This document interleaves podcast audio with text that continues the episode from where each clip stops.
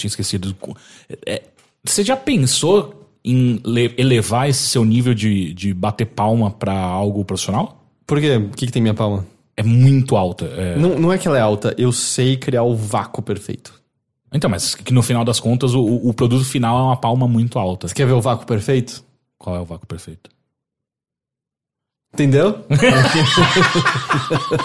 Até eu entendi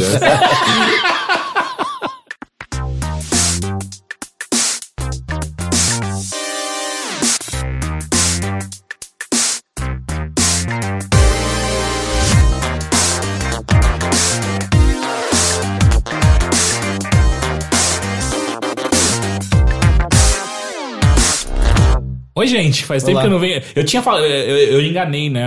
Nós enganamos como, como marca, como empresa, nós enganamos os nossos ouvintes, né? Eu falei, porra, voltei, hein? Gravei um episódio e fui embora de novo por mais duas É, Mas a semanas. gente, a gente explicou semana passada por que, que Ah, você obrigado. não pôde estar no Mothership. É tipo quando minha mãe explicava por que que meu pai não tava no meu aniversário. É, ele, a gente falou que o Teixeira saiu pra comprar cigarro e não tinha voltado até agora. É. No caso, a minha mãe é, é- é- ela é muito brava com inuendos de traição do meu pai. Então era muito mais difícil. O que, que você tá fazendo? Eu não sei.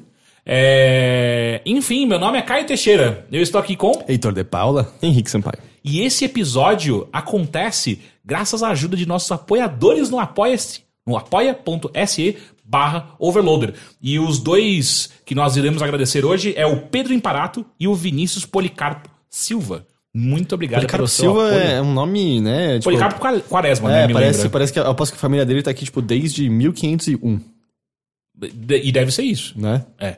Ah, e se você não conhece o nosso apoia.se, por favor, Barra um- Overloader. Barra Overloader. BR. Eu, eu tô só barra Overloader. É porque é o nosso Twitter, que é barra, over- arroba overloader BR. É, Só o nosso Twitter. só. Então, apoia.se barra overloader, dá uma olhada lá e se você achar que nosso conteúdo merece e que você tem... Não, tem que achar, tem que apoiar. Eu, É acho isso. que todo mundo tem que apoiar, mas sei lá, cara. Ah, dê, um- dê uma entrada lá, mas enfim. Gente, quanto tempo? Muita coisa aconteceu no mundo, né? Sim, não para de acontecer, né? Esse é o lance, tipo, tudo acontece demais o tempo todo. É, como- é quase como se o, o tempo fosse um rio que nunca para. É como se. E, e- e o homem que entra nele nunca é o mesmo duas vezes, É, né? é. Eu, eu acho que eu, eu já vi um alguma filósofo. citação. A gente estuda na É, escola essa- é, esse isso daí de eu, eu já vi, é, é, eu já vi em algum lugar. Mas é, eu, tava, eu vi um episódio do Midnight Diner Tokyo Stories que terminava justamente com uma situação assim sobre Rio, porque era um cara que tava tentando provar o amor dele pra, pra família da, da moça que ele tava apaixonado, porque os pais dela tinham que aprová-lo. Uhum. E eles eram tipo um escroto, eles não queriam provar. Eu sei lá, eu não entendo direito direito como é, como é cultura coreana, porque no caso isso é na Coreia, não é no Japão, na Coreia do Sul especificamente. E aí, tipo, ele tá pensando na vida de uma maneira meio sem entender. E aí, do nada, tem, tipo, do lado dele no restaurante um cara que é claramente um Ronin em 2017, usando. Ele parece o, o, o vilão de Final Fantasy XV, assim, usando um cachecol, um chapéu estrela. Parece uma.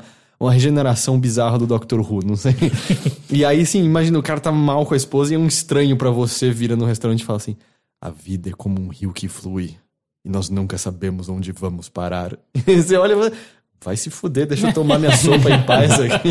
tipo, que coisa óbvia, né? Tipo, filosofia de banheiro. É, também sinto que isso é um pouco, é meio do tipo. Barato, né? Cara, é meio, você não sabe como vai ser o dia de amanhã, curte aí o que dá pra curtir agora, porque só que é, basicamente a gente acabou de descrever poesia, né, que são os sentimentos que todo mundo tem, mas descritos de maneira que elas entendem e de maneira bonita. É, é, tudo bem com vocês? Como foi a semana de vocês, Henrique? Como que foi sua, se- sua semana? Posso já entrar no onde eu quero falar? Ah, você faz Ah, o que assim, quiser, cara. Assim, Tem, tem consentimento, pode É. entrar. Tá, eu. eu tô te deixando entrar. Tá bom. é, é que eu, tô também achei entrando. súbito, eu achei que o Teixeira ia falar do tipo, as coisas estão tranquilas agora? Porque Não, não, eu acho que elas nunca vão estar tranquilas o suficiente. É... Ah, então acabou esse assunto, podemos. Tá bom. Não, mas eu, eu vou incluir Vamos, uma coisa, vamos, vamos uma coisa da minha semana, inclusive. Ah, inesperadamente eu fui no show do Sigur Rós, porque eu não achava que Ah, eu ia nesse só. show. Ah, Que um monte de gente aparentemente chorou durante o show. É, o meu Você Insta- foi uma delas, com O meu certeza. Insta Stories eu vi o show inteiro. do Sigur É, é. É, o Igor, eu não lembro o sobrenome dele, mas o Igor, que é um ouvinte nosso, inclusive. Ah, eu vi que ele tava vendendo no É, Facebook. ele, ele acabou me vendendo por um preço mais em conta, daí eu falei, eu não posso deixar isso passar. Porque... Ainda mais que foi anunciado que a turnê deles agora é só na Islândia a partir de agora, né? É, né? Eles, pa- eles falaram que não é uma turnê, duas né? pessoas, né? É, Não é uma turnê, eles vão dar dois quarteirões pra fazer shows. né? É, eles afirmaram, acho que a imprensa brasileira, inclusive, né, que esses, essa seria uma das últimas, ou a última turnê deles. E, e assim, não é, não é que eu ouça Sigur Rós eh, frequentemente e tal, ele faz muito mais. Ele, ele tem uma presença muito maior na minha adolescência e na- nessa minha é tão formação velho musical. assim? Cara, é de, oit- de, é de 96, 97. Caralho. É, é Caralho! tipo a época de Radiohead, É basicamente. que o Radiohead durante, é um o- pouco mais sei lá, durante 10 anos ele não conseguiu sa- visto pra sair da Islândia, é isso? O Não, mas, cara, o, o primeiro grande sucesso deles, o Ager Bjorn, alguma coisa do tipo, é, é Essa é a no- parte boa de ir no show, né? Você cantar todas as músicas. É de 99. É aquele Ah, álbum é? que tem aquele, aquele feto com asas. É, tipo, é, o- é basicamente o- a logomarca deles, né? É de Ah, 99. feto com- Logomarca. É o logo, logotipo. Achei que logomarca era coisa que gente velha falava. É, Ah, tanto faz. é, eu ou sou logo, velho. é Mas é, o que eu sinto é que, assim, por mais que tenha tido um grande sucesso, eles. Eu não sei, eu comecei a sentir. não- É eles ou é ele? Primeira pergunta. Eles. Eles, é uma banda. São três, três homens. Ah, é?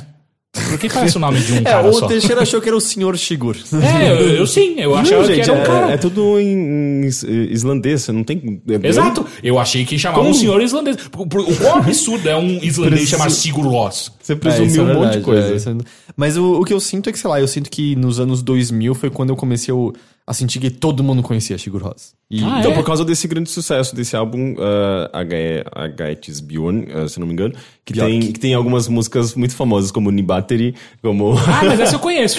como o que mais? Deixa eu ver se eu Qual que lembro. tem o de- clipe dos dois É, garotos que jogam- Dörbler. dos dois garotos que jogam bola e se beijam. É desse álbum, esse que clipe é é de bom. 99. Mas isso não, não é do Tatu? Hum, Também. Só que não tem futebol. Tem política russa. E tem, e tem elas fugindo num caminhão. É verdade. Oh, o que é muito. E o que já é uma piada pronta, e né? o As- twist, as, duas cara. meninas fugindo num caminhão. Porque quem tá preso do outro lado da grade são eles, caras. Eles que achavam que estavam livres. É, e, e- e que achavam que, que alguém ia cair naquela, naquela mentira, né? Porque De que elas iam ser candidatas lá. Não, não, elas, elas nunca foram lésbicas, nunca foram um elas casal? nunca foram um casal. É Mas tudo elas uma- foram candidatas. Eu lembro disso que elas se candidataram a deputadas na Não, Rússia, não era? presidente. Ah, presidente? É. Presidente? É, contra o Putin, não foi? Juntas? Que, não, acho que você tá inventando muito Não, forte agora, é, gente. Tipo, elas lutaram contra o Putin? Não, tô falando que elas ganharam. Não, é... Não, é... Nossa, não. Todo mundo, tipo, esquece o que vocês ouviram É? nos últimos Isso, é, um isso não minuto. aconteceu, assim. não é possível. Não, cara, eu acho que. Eu vou procurar. Mas enfim. ah, Você tá me dizendo, então, que, tipo... O mundo é, em parte, um desastre hoje em dia porque as garotas do Tatu não ganharam Exato. eleição contra o Putin, é isso? É, é, você vai ver. mas enfim, Seguros não é russo, Não. é, felizmente. é, eles são islandeses. E, hum, o som deles é caracterizado por guitarras estridentes, mas de uma maneira que talvez seja única, porque eu nunca vi bandas fazer isso. Pegar uma vara, vara de, de violino, e, e- fazer essa, essa fricção da vara de violino em guitarras. Então, o, o som disso é, é basicamente o som mais bonito que você já ouviu na sua vida. é, é uma guitarra muito estridente, mas ela, ela ocupa o espaço, ainda mais vendo o show ao vivo, é um negócio impressionante, assim, é, é física a relação, é, é- você, sente essas vibrações atingindo seu corpo de uma maneira que é muito... Não sei, assim, tipo, eu já fui em muitos shows e eu nunca senti uma coisa parecida, assim, tipo, da- desse som que ocupa o espaço, sabe? Tipo, ele... É, é- é quase como se ele estivesse se comunicando fisicamente com você. Você assim, sente é a massa gostoso. do barulho em volta de Exato, você. é muito impressionante. E, e é um som bastante atmosférico, né? Tipo, é, o som do Sigur Rós, ele é, é muito atmosférico, melancólico. É, é- tanto é que é, é- é curioso, assim, tipo, é, eu tava meio que testemunhando o máximo que você pode ver, a maneira mais bonita da angústia, sabe? Tipo, as músicas deles são muito angustiantes, mas de uma maneira bonita, poética, sabe? É, o, o- o som que o vocalista, não sei o nome dele, mas o som Chico que ele Ross. É, o faz... senhor, ele é o seu Chico. O som que ele faz é um choro. Aquele, é, é quase- quase como se ele tivesse... É uma lamúria, sabe? É, é uma coisa muito melancólica. Esse é um som que todos os islandeses fazem. A Bjork não faz tanto assim, não. Porra! Não, a Bjork, ela tem vários, várias notas. É, é que a Bjork, a Bjork no- passou da lamúria, sabe? Ela transcendeu. Cara, assim, eu não tô achando, mas vai por mim que a Tatu quase ganhou do, Isso, Pu- é. do Putin. Põe isso na sua redação do Enem. Por favor. Duas lésbicas falsas quase ganharam do Putin, né? E ainda sendo, sendo o Putin um grande defensor da- da- das leis anti-LGBT. Sim. e tudo Eu mais. quero esse episódio do Rick and Morty. Tipo, como, como, como o mundo é com Tatu como Oh, presidente da falando Rússia. nisso, aparentemente teve ou vai ter um encontro do Rick and Morty. Teve ou vai ter, Ah, é? teve ou vai não, ter, não, é muito no, bom. no Ibirapuera, não era? Era convenção de Ricks, não é, isso? É, assim. O quão patético, né? É, eu aposto que é o Rick and Morty falso. Porque teve o teve ou não vai ter O o, patati, patata.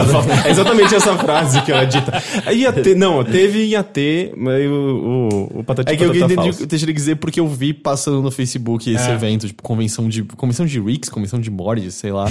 Mas eu não sei o que, o que é exatamente. São as pessoas reclamando que elas não têm o molho. É isso a convenção? Puta, é, é, eu, eu não sei, cara. Vai ficar lá, tipo, fazendo isso durante duas, Mas duas, assim, três é, horas. se já aconteceu ou se vai acontecer, a gente vai ficar sabendo que vai ter uma eu matéria, descobri na, que tem vai o ter uma Tatu. Matéria na Vice depois. Eu descobri que Tatu é um candidato a vice-prefeito do PMDB. Então. Ah, então o legado continua. É. Mas continua, Henrique. Enfim, é uma banda que tem bastante tempo de carreira, né? Então eu fiquei. um- Se, tem, se teve alguma decepção é porque eu não ouvi vários dos hits das músicas mais famosas deles. Eles acabaram tocando coisas mais recentes que eu não ouvi tanto. Mas, Mas- Uma, uma pergunta séria: alguém cantou junto? Não, ah, Não dá, foi, uma né? da- foi uma dos, um dos shows mais impressionantes assim, que eu já vi, porque era só apreciação, o público É Ninguém, silencioso. ninguém fala irlandês, né? Então, é, tem um pouco da- dessa barreira da língua. Ah, tem a questão de que a música deles não é animada, não é música dançante, não dá pra você. No máximo, quando a música é muito intensa e ela tem um certo ritmo. Dá pra você ah, dar umas balançadas no corpo. é, é, é, tipo. É, porque é no- normal. Seria, como na Águas de Verão as pessoas cantarem junto. Badá, badá, badá, badá. Não, sabe? mas é, uma, é, um, mas é um som animado. É um som, é, você um som junto? levemente dançante. Você, Ah, então você acho que consegue. faz sentido cantar Chico Rosa. Tem, tem, um- tem uma. Tem um, tem um ritmo. Tem uma, uma, uma melodia, uma ondinha, sabe? Uh, Segurosa não tem, é um negócio.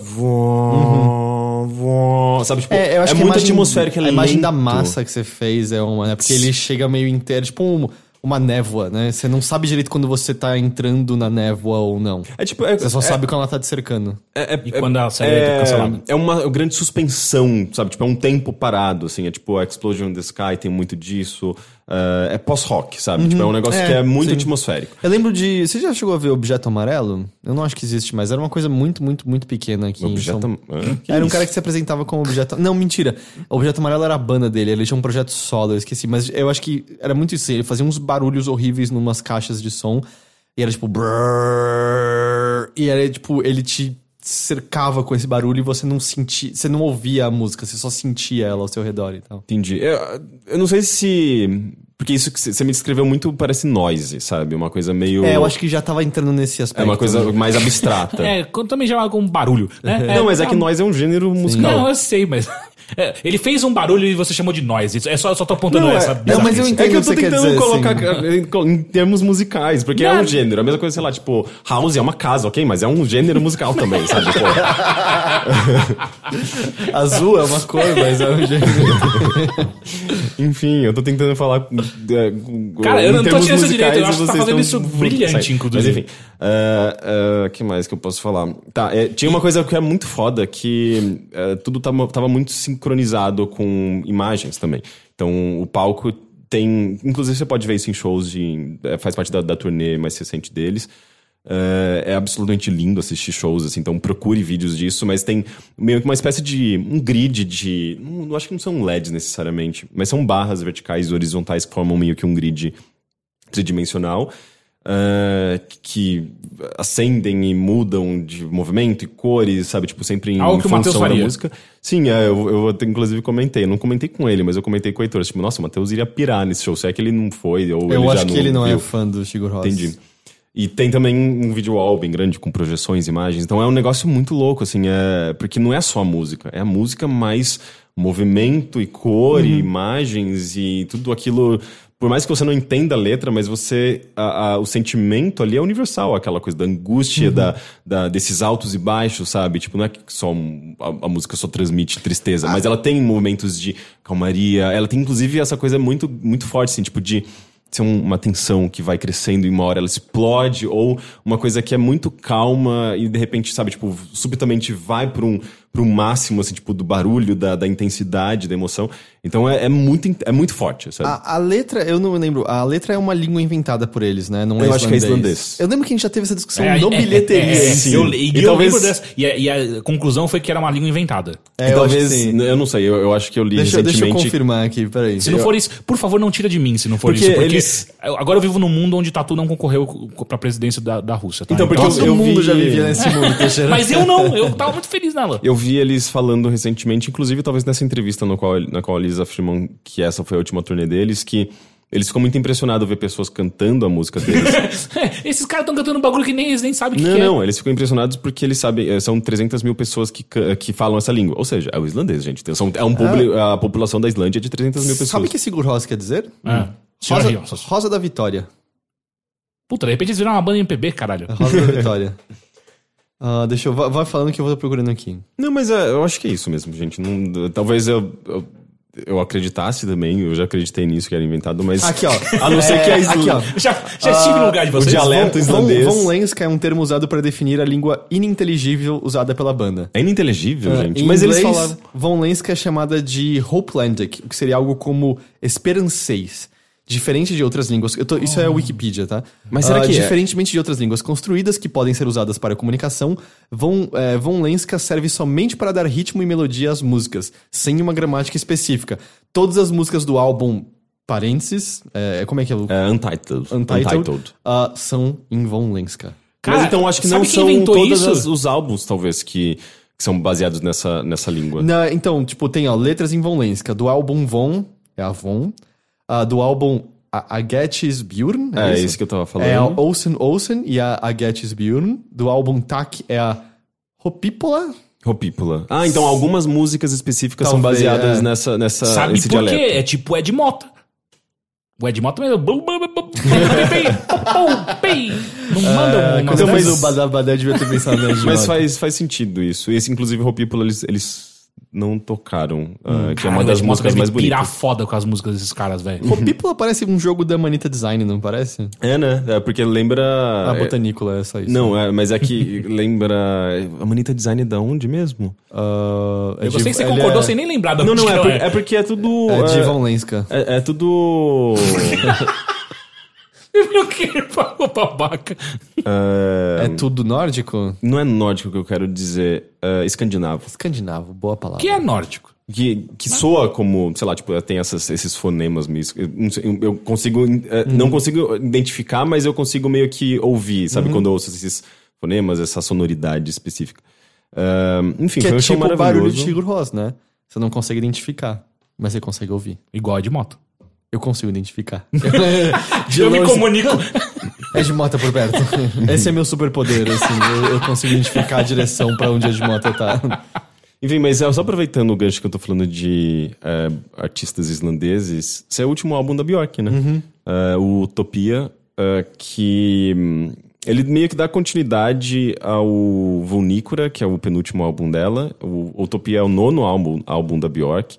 Só tá- é poucos, poucos álbuns. Cara, né? a gente tá uma considerando Carreira gigantesca, uma né? carreira é de muita coisa. 25 anos, Então- 30 anos. Ah, eu acho bastante coisa. É nove bastante álbuns. coisa. Cara, o, E o Stephen ao King publica também, um né? tem livro os por ao ano, cara. vivos. É, mas quantos e- discos ele gravou?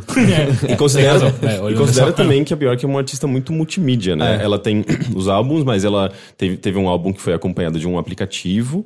ah, que com- Nossa. cada música era um. Um aplicativo de banco, era estranho. Não, foi na época. Não, foi, eu entendi. foi o. Foi o Biofilia. Foi uma época que ah, as pessoas estavam descobrindo ainda smartphones, tablets. Então ainda era uma coisa nova. Ela, sempre tenta fazer essa tendência tecnológica. Ela já atuou O- também. Ela já atuou. Já atuou. Lembrei. Ah, tem, tem os álbuns de trilha sonora, eh, são dois ou Mas três ela álbuns fez trilha de, sonora. eh, do Dan- eh, eh, Dancing in the Dark. Eh, Dancing in the Dark, é isso? Dançando Dançando Escuro. no Escuro, é. E tem o Restraint 9, se eu não me engano. Não eu nunca vi. É, é do ex- ex-marido dela, Ah, que é o que ela faz a cerimônia do chá? eu acho. Eu não sei. Que ela tem os dentes pretos? Eu não, eu não vi. Ah. Eu, eu não ouvi essa trilha, trilha sonora também. Eu acho que a última, a única coisa da, da Bjork assim, que eu ignorei completamente, não por intenção, simplesmente passou. Eu sinto falta da Bjork de, de medula. Eu gosto muito de Medula. É, a Bjork mais fazendo experimentos vocais, né? Tipo, com, com Isso e também, corais. de- eu, eu acho que é o anterior a esse, que é o que tem a Isobel, tem... Ah, o, o... A Isobel acho que é do Homogenic ou é do Post? Eu acho que é o Hum, eu não Homogenic. lembro. É, eu não lembro. Homogenic é o que tem All Is Full of Love. Também gosto desse. All is Full of Love Mas- é a última música do É, Homogenic. mas é engraçado, o All Is Full of Love eu gosto mais da versão que tá no clipe, não da que tá no álbum. Que a é do o álbum, ele é só mais a, a zen. capela, não é? É Acho mais- que ela não tem música de fundo. Tem, tem uma harpa. Ah, É, e tem umas batidas muito é, a- a fortes, né? Não, a, a do clipe tem batidas. E a Ah, da, eu gosto da álbum versão. só tem harpa. a do bem clipe é uma mais- música mais convencional, mas eu acho que combina melhor, Sim. então. Mas o lance é, os três primeiros álbuns da Bjork dá pra, sei lá, definir como um, um pop avant-garde, sabe? Ela mistura jazz com Ela house. tentava aparecer na com- MTV ainda, né? É, é, é, que- é, sim, tipo, é... Mas ela é, parecia mesmo esquisitona na MTV. Sim, mas É ainda que ela existia uma sempre foi tentativa, esquisitona, né? gente. A Bjork sempre teve uma, uma característica... Ela tem, sempre soou Sugar, muito Sugar excêntrica. Cubes já era meio esquisito. Porque ela era vocalista Assim, e ela sempre foi muito excêntrica. Eu, tenho- eu adoro os vídeos dela, tipo, grávida de nove meses, pulando e cantando no palco do Sugar Cubes e tal. é Muito legal. Ela sempre teve muito vigor, né? Ah, os três álbuns que vieram depois são um pop mais experimental, sabe? Tipo, depois do Homogenic. O Homogenic eu acho que é, foi- é o último álbum mais, mais fácil, digamos. A partir do Vespertine até o Volta... Até o Volta? Até... Até o Volta, talvez. Eles são um pouquinho mais experimentais. Você já começa a perceber que ela já tá dando um pezinho nessa fase atual dela, na qual ela... Ela foge completamente do óbvio, assim, ela, ela tem um negócio que é quase autoindulgente, sabe? Ela olhando pra si própria e fazendo o que ela quer, basicamente. O, o Volta é o que tem as músicas com Anthony. Sweet, Sweet não sei o que lá, of Desire, Sim, Sweet sim, Burn sim. of Desire. Essa Sim, música é muito bonita. Algum- é, Do Flame of Desire. Don't Flame of Desire, Sim, exato. é linda essa música. E, e ela, ela tá nessa fase atual, que é, é, Biofilia, o Vulnícora e o Utopia, que é muito é, é muito difícil, é muito chocante à primeira vista, porque se, esse, se ouve esse álbum atual dela, você fica com um grande ponto de interrogação na sua cabeça, se você já não acompanha o trabalho dela, ou se você não acompanha o trabalho do Arca, por exemplo, que é o produtor que ela trabalha atualmente desde o Vulnícora, que é justamente, são pessoas que estão fazendo, brincando muito, assim, com som eletrônico e fazendo coisas bem esquisitas, mas quando você compreende essa coisa esquisita, você consegue ver muita beleza ali. Esse álbum, ele é inteiramente guiado por sons de pássaros. Ela descobriu um álbum, ela descobriu, acho que um disco venu, venus- venezuelano, que é inclusive a origem do Arca, ele é de lá. É, e com sons de pássaros locais, assim, que fazem sons muito específicos, muito diferentes, meio alienígenas. E ela comparou esses sons com sons de eh, sintetizadores e ela achou muito bonito e ela quis usar nesse álbum. Então, você começa e termina ouvindo sons de pássaros e barulhos estranhos que você ouve e você fala, caramba, isso aqui é eletrônico, mas não, é um pássaro fazendo aquele barulho. Ela faz a produção musical própria?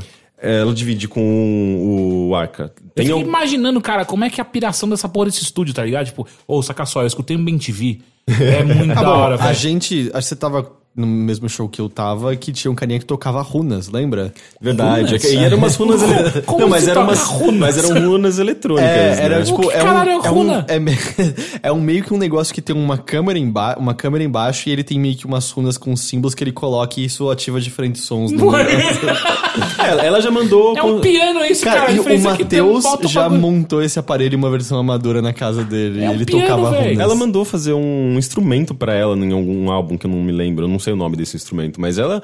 Ah, é a Bjork, né? Tipo, cada Não, álbum, sei, novo álbum eu ela sei. quer dar um passo É, além. tipo, né? em certo momento a gente tem que aceitar que a nossa Bjork é o Carlinhos Brown. Ele inventou a vu... Não é Vuvuzela. Ah, não, Ah, era- caralho. Como é que é o nome daquela porra que, ele, Ah, que é. todo mundo... Cachirola, Cachirola. cachirola. Eu achei que a nossa Bjork era a, a Marli. Você Não, lembra? da- A Mar Marli, assim, eu vou ajoelhar e rezar por ti. Você sabe que não existe mais Marli e ela pediu pros, pra, pro criador tirar do ar e ele, tipo, tirou tudo do ar porque era a imagem dela, a voz Mas era- dela. Nossa, eu, eu gostava genuinamente. Não existe assim, mais, assim, eu tipo- achava, Mas não, deve ter um reupload em algum lugar. É, eu, é bem difícil eu achava genuinamente bom, assim, Marli. É, tinha coisas. Não, é- é- era meio trash, óbvio. Não, tipo, sim, ela tem- era tinha nenhuma desafinada, técnica. ela não tinha- mas Mas tinha, tinha músicas- coisas é. curiosas. Desafinada, meio ruim de ouvir, mas assim, cara, incrível. Não, mas tipo, a, a melodia intencionada desse daí, que é a, a- bom, que é a Marli. é- não, é Marli o nome da música, né? É, Não, é não, Bertolina. Bertolina. Eu sou a É. Bertolina. não, meu nome é. Meu eu nome sou é uma heroína. Ando à noite nas florestas, sou guerreira perdida. Não, minha frase favorita de todas as músicas, eu acho que é. O amor estar no ar? Não, não, Vamos tem. copular? Não, pera. deixa eu ver se eu lembro. Aqui bateu fome, eu tenho, minha memória fica péssima, mas eu acho que era é, o pastel do desejo, se é de carne ou se é de esquejo, de esquejo, vire à esquerda. Enfim, era um dadaísta total o negócio. Mas voltando ao Bjork, original da Islândia. É, e- Não do Brasil. Esse álbum, ele é, ele é. Ela brincou, tipo, numa entrevista que era o álbum Tinder dela. E faz todo sentido. Porque assim, Álbum é- Tinder? Você vai entender. Tá. É, ela terminou o relacionamento. No no Vunícora é muito sobre dor, perda, é, é, é, luto. É um álbum extremamente sombrio. É, é- é difícil de, de- de acompanhar aquele álbum porque ele é muito pesado.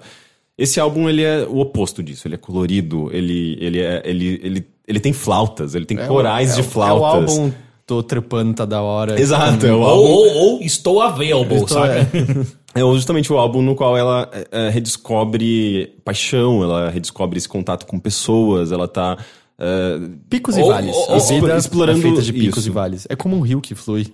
É, é, ou passarinhos, né? Porque é o que ela descobriu. é, e Sem sintetiza muito que, bem, ou, né? na boa, quantos passarinhos tem na Islândia, sabe? Tipo, Por isso que ela foi lá na, na É, Venezuela. exato, né? exato. Pior que. Não, é, deve, é, deve ter provavelmente muito menos aves do que aqui. né? Certamente. Você olha É aqueles pinguim, cenários. Tem vulcão na Islândia, tem, tem aqueles cenários que são maravilhosos, mas não tem árvore nenhuma. Você- Aquelas praias, aquelas coisas des- desertas, né? Tipo, é, É tudo muito. passarinho que não voa, né? É, um só umas cenário- galinhas.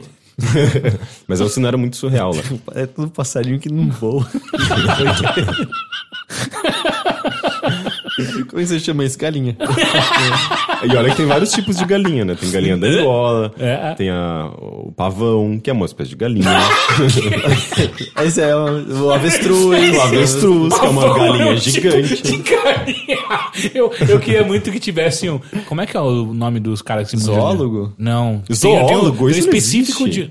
Biólogo. Zoólogo não Zoólogo de existe. animais. Zoólogo, Zoólogo? não existe. Eu é vou, vou dar um tapa em você, Henrique. Não, peraí, e tem os específicos só de passarinho, que não é otorrino lá do Logista. Ah, é o. Não é enólogo também, é o.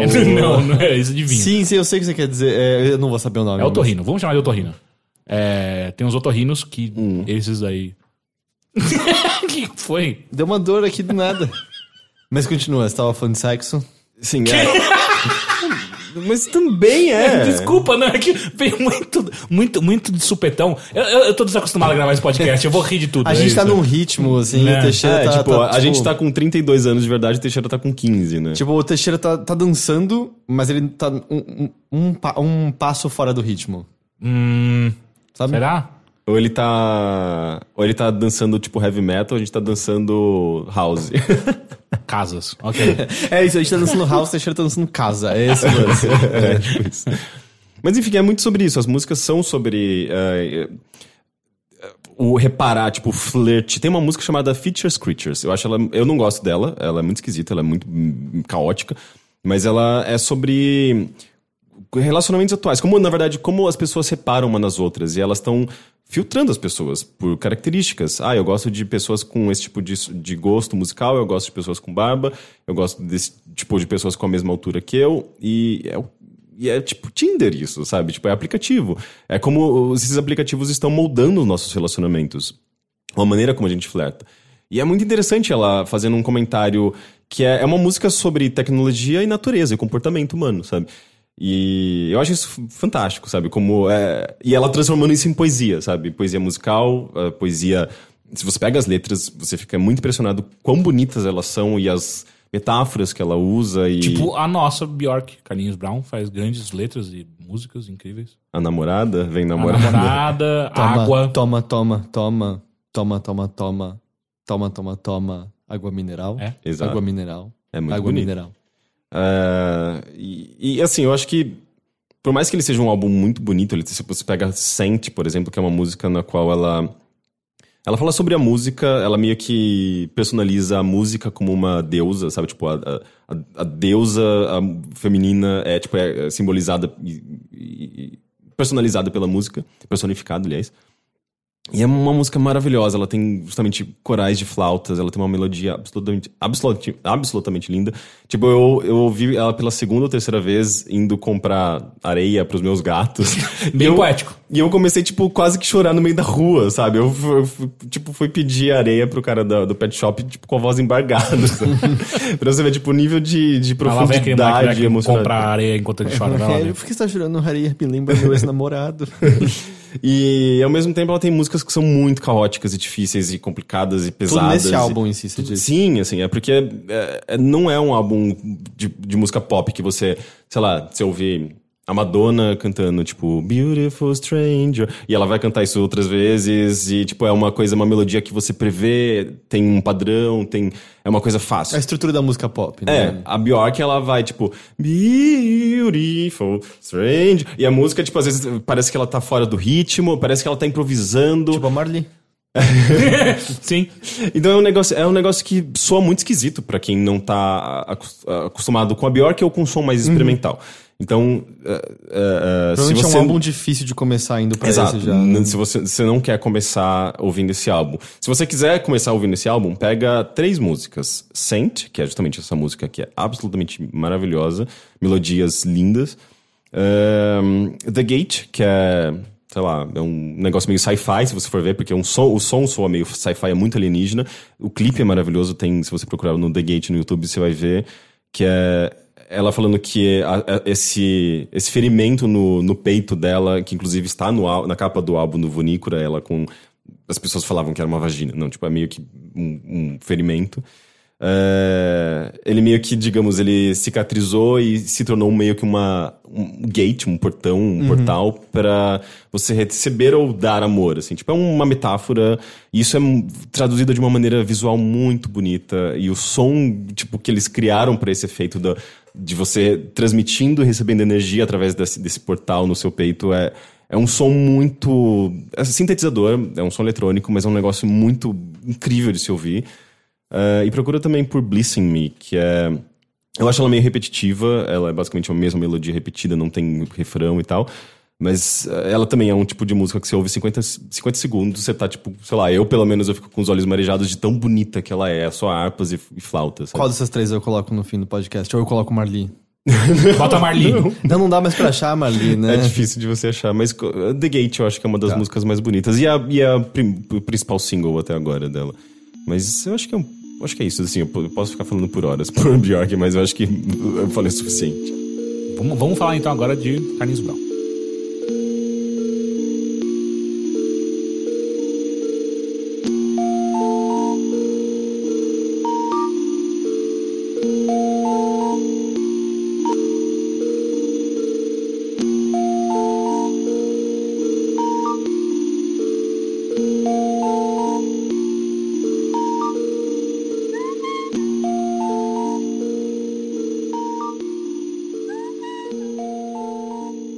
Heitor de Paula. Eu. Tudo bem? Tudo bem. E você?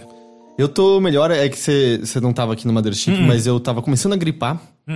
Mas na verdade, não, é- gripe é quando é um vírus pior, né, do que, tipo, resfriado, por exemplo. Eu acho que é né? a mesma coisa. É a mesma coisa, Eu é acho porque, que por é tudo exemplo, vírus. eu não tive. Não, eu acho que tudo E vírus, virose? mas assim, eu não Ah, tive. virose é uma invenção. Não, Não existe virose.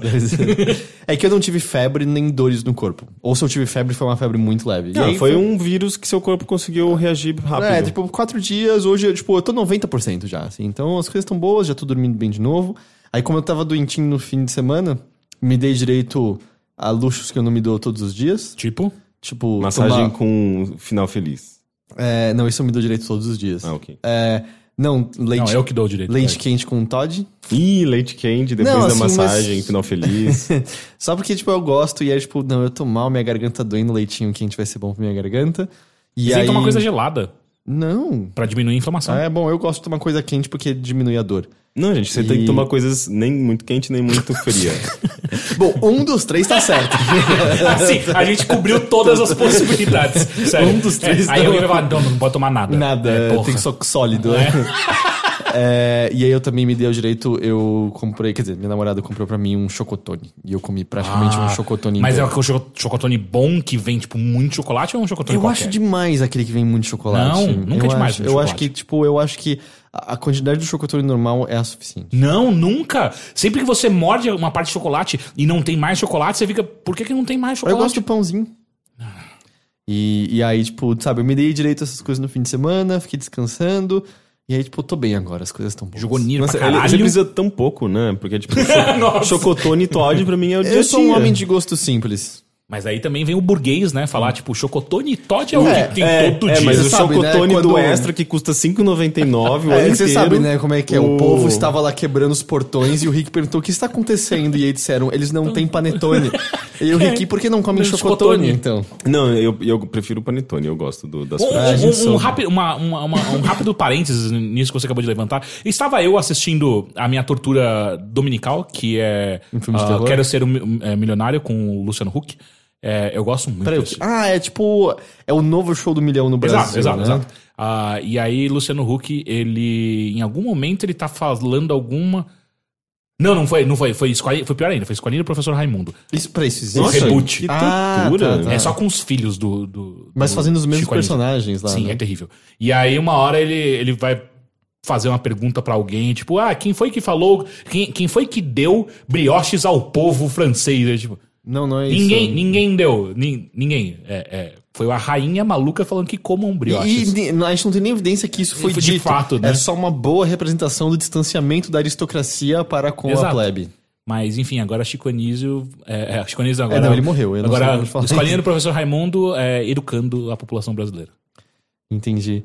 Mas é. Mas é isso que eu não joguei tanto Nier assim, até porque não dava, né? Você pegava a conta de. E sabe que depois alguém falou que eu me senti muito estúpido? Tipo, por que, que eu tô jogando online isso? Eu Mas, é que, jogar mas eu falei, dava umas emoções, assim. Eu tava no meio da cutscene ou no meio da história, e aí aparecia, tipo, Teixeira ligou o Steam, você tem cinco minutos. Eu, uau, essa cutscene vai acabar, tem ou não? Eu vou ter save ou não? E aí, uf, dava sempre na raspa do aqui. É, enfim, e aí? E aí, tudo bem?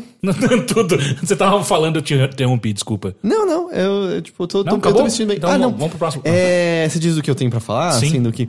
Então, eu tenho algumas coisas não tão grandiosas, assim. Você, você começou a assistir Dark, não foi? Sim.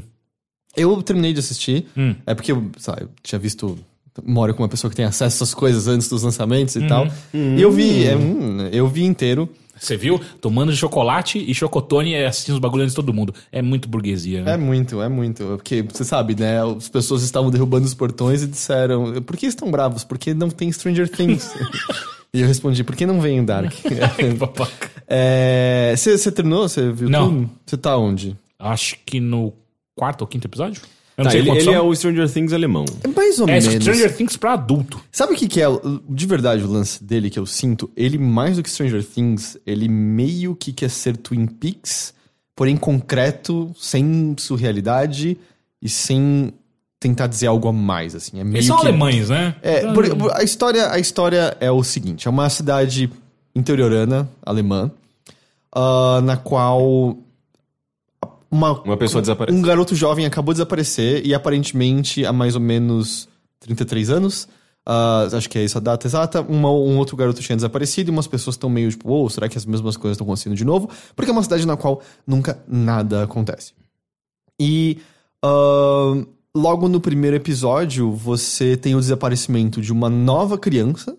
Ah, o pai dela é justamente o policial, ele começa a ficar louco atrás. Você tem o desaparecimento dessa criança e o surgimento de eventos estranhos e inexplicáveis na cidade, do tipo. Pássaros começam a aparecer mortos por, por motivo nenhum. Eles são venezuelanos. Foi a Bjork que matou eles. Ela pegou pra colocar no álbum delas. E, Dela. e junto de outras coisinhas pequenas, como um homem estranho aparece na cidade e ele parece saber de coisas que estão acontecendo. Aí também tudo é, circu- é, tudo também é pontuado pelo fato de que assim que começa a série, um, um homem comete suicídio e deixa uma carta pra mãe dele dizendo não abra até o dia 9 de dezembro, às 9 e 50 e poucos. E é justamente exatamente nesse horário, no primeiro episódio, que rola o desaparecimento de uma nova criança e tal. E E tem toda a treta também de ter uma usina nuclear na cidade. É verdade, tem uma usina nuclear na cidade que é meio que um personagem que está sempre ao fundo, observando tudo que você sabe que tem alguma ligação. Eles falam muito de Chernobyl também, ah, sobre uma coisa. É, foi 86 Chernobyl? Sim. Acho. enfim, foi, não foi há tanto tempo. E a série se passa em 2019, tá? Ah, não foi há tanto tempo, há tanto tempo assim e coisas do tipo. E é uma série que tem esse elemento. É, é um elemento sci-fi. É um elemento. É um elemento tipo, de viagem temporal mesmo, concretamente. Isso aparece rapidamente. Ao mesmo tempo, e por que que eu digo que tem o que de Twin Peaks?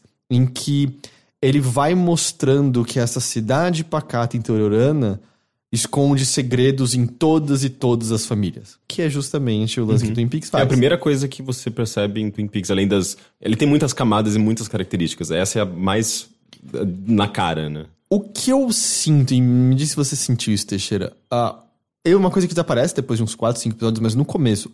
São muitos e muitos personagens apresentados de uma vez. E eu, e, tipo. sem, e sem nome, às vezes, você fica tipo, quem que é essa pessoa? Ah, não, o filho de tem.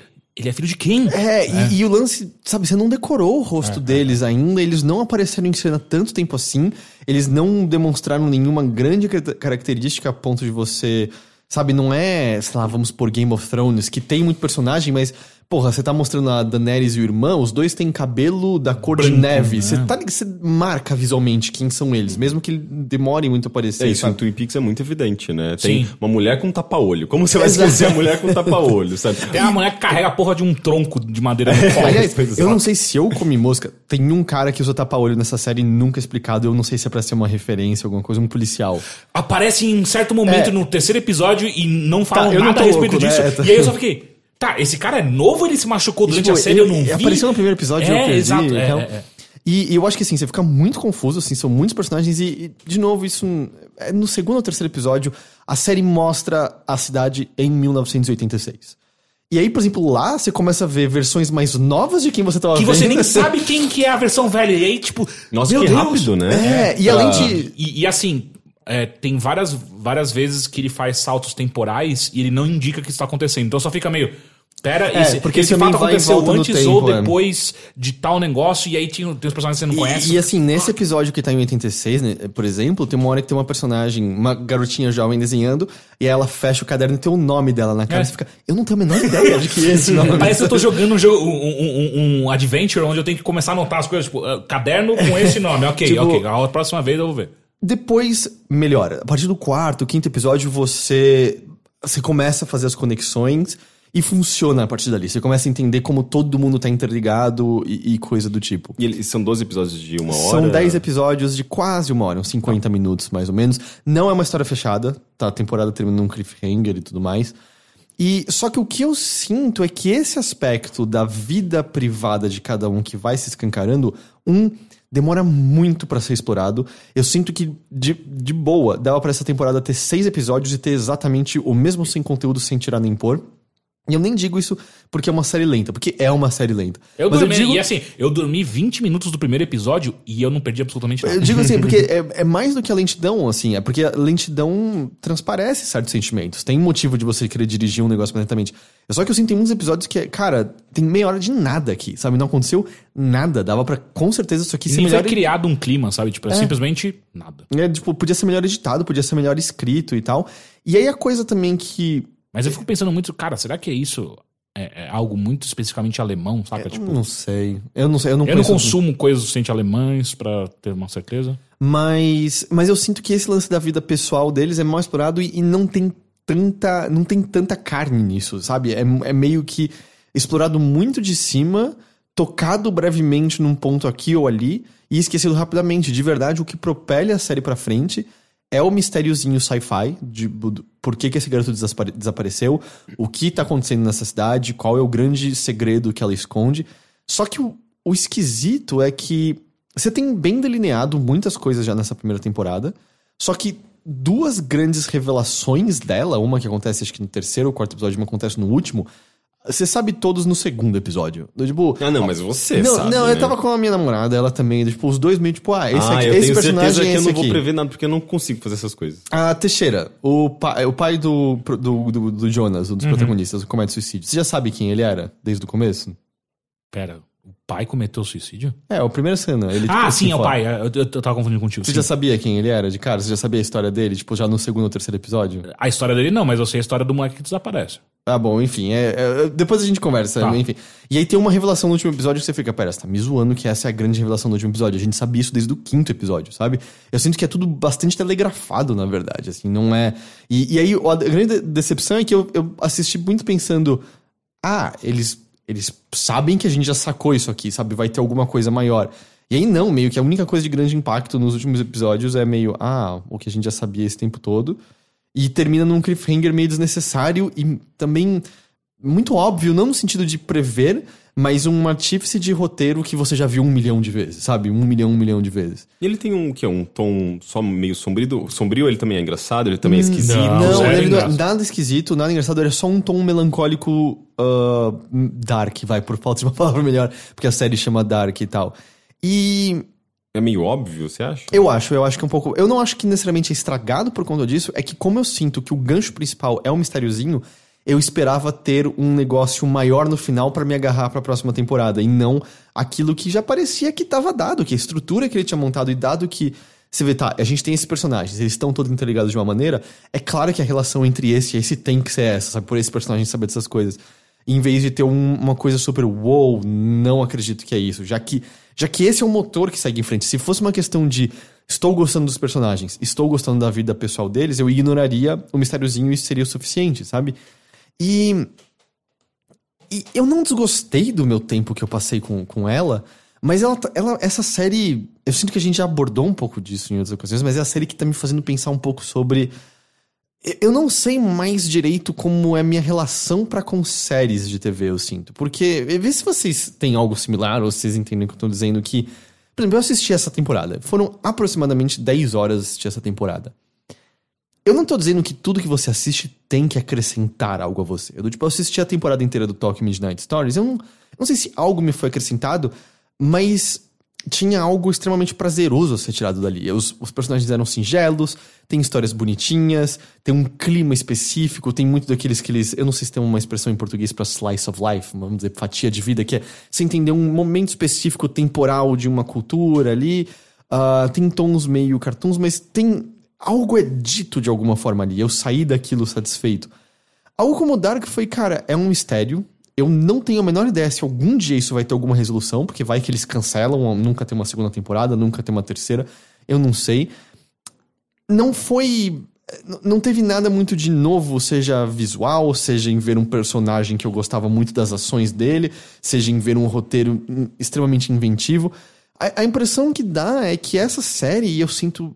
Eu senti isso de Stranger Things também, por exemplo, parece que foi horário comercial da vida. Sabe mais ou menos assim? Do tipo, cara, foi uma propaganda que eu tive em que eu vi isso porque o, o formato dele e a maneira como ele é feito é total pra ir me puxando de, poucos, de pouco em pouco, sem eu sentir que eu tô sendo puxado, e termina e é. Por que, que eu fiz isso exatamente? Sabe? Do tipo, eu não tô dizendo que era melhor ah, eu ter estudado algo, eu ter visto um filme cult e tal, mas mesmo como entretenimento leve, eu sinto que tantas, tantas dessas séries que povoam o Netflix imensamente são curiosamente vazias e eu saio delas meio. Eu não sei o que eu fiz com o meu tempo exatamente aqui. Às vezes é só porque, tipo, a, a conclusão acaba não não correspondendo à sua expectativa, porque você vai criando expectativa, né? Mas acho que não é só conclusão. é, são duas séries que têm justamente essa coisa, essa coisa da existe um mistério e você não sabe como, como vai ser solucionado, mas você sabe que você tá cam- caminhando para alguma direção.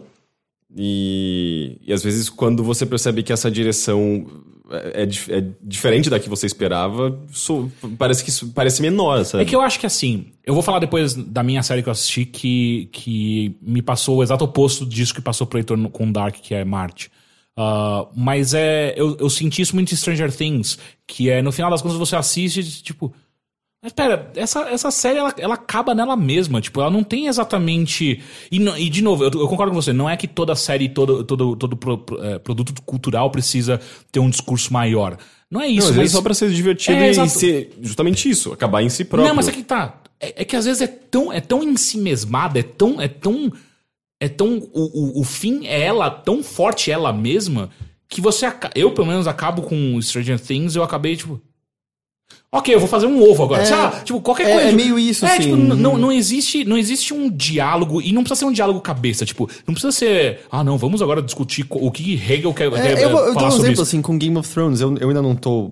eu- a última coisa que eu falei sobre foi meio que onde eu tinha parado de assistir, mas mesmo dentro do que eu assisti, eu assisti cinco temporadas, se eu não tô enganado.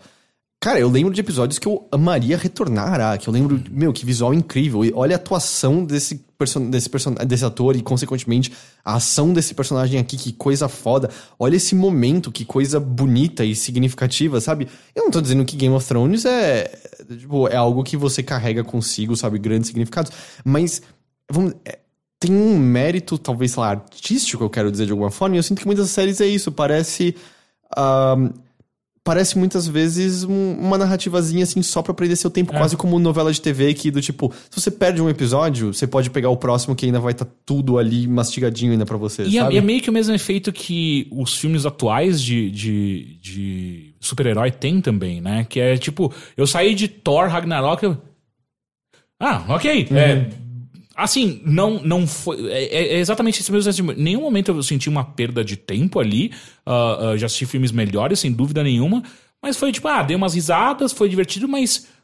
Não tem mais nada, tipo, acabou ali. Acabou. E eu- e eu ando Fim. pensando Isso se chama muito- entretenimento. Então, não, não, mas é que tá. Existem entretenimentos, tipo, como a série que eu vou falar em seguida, que não são profundas, não são cults, mas que elas propõem de alguma maneira um. Não precisa nem ser necessariamente um diálogo, mas algum tipo de pensamento depois. ah, que pode ser o.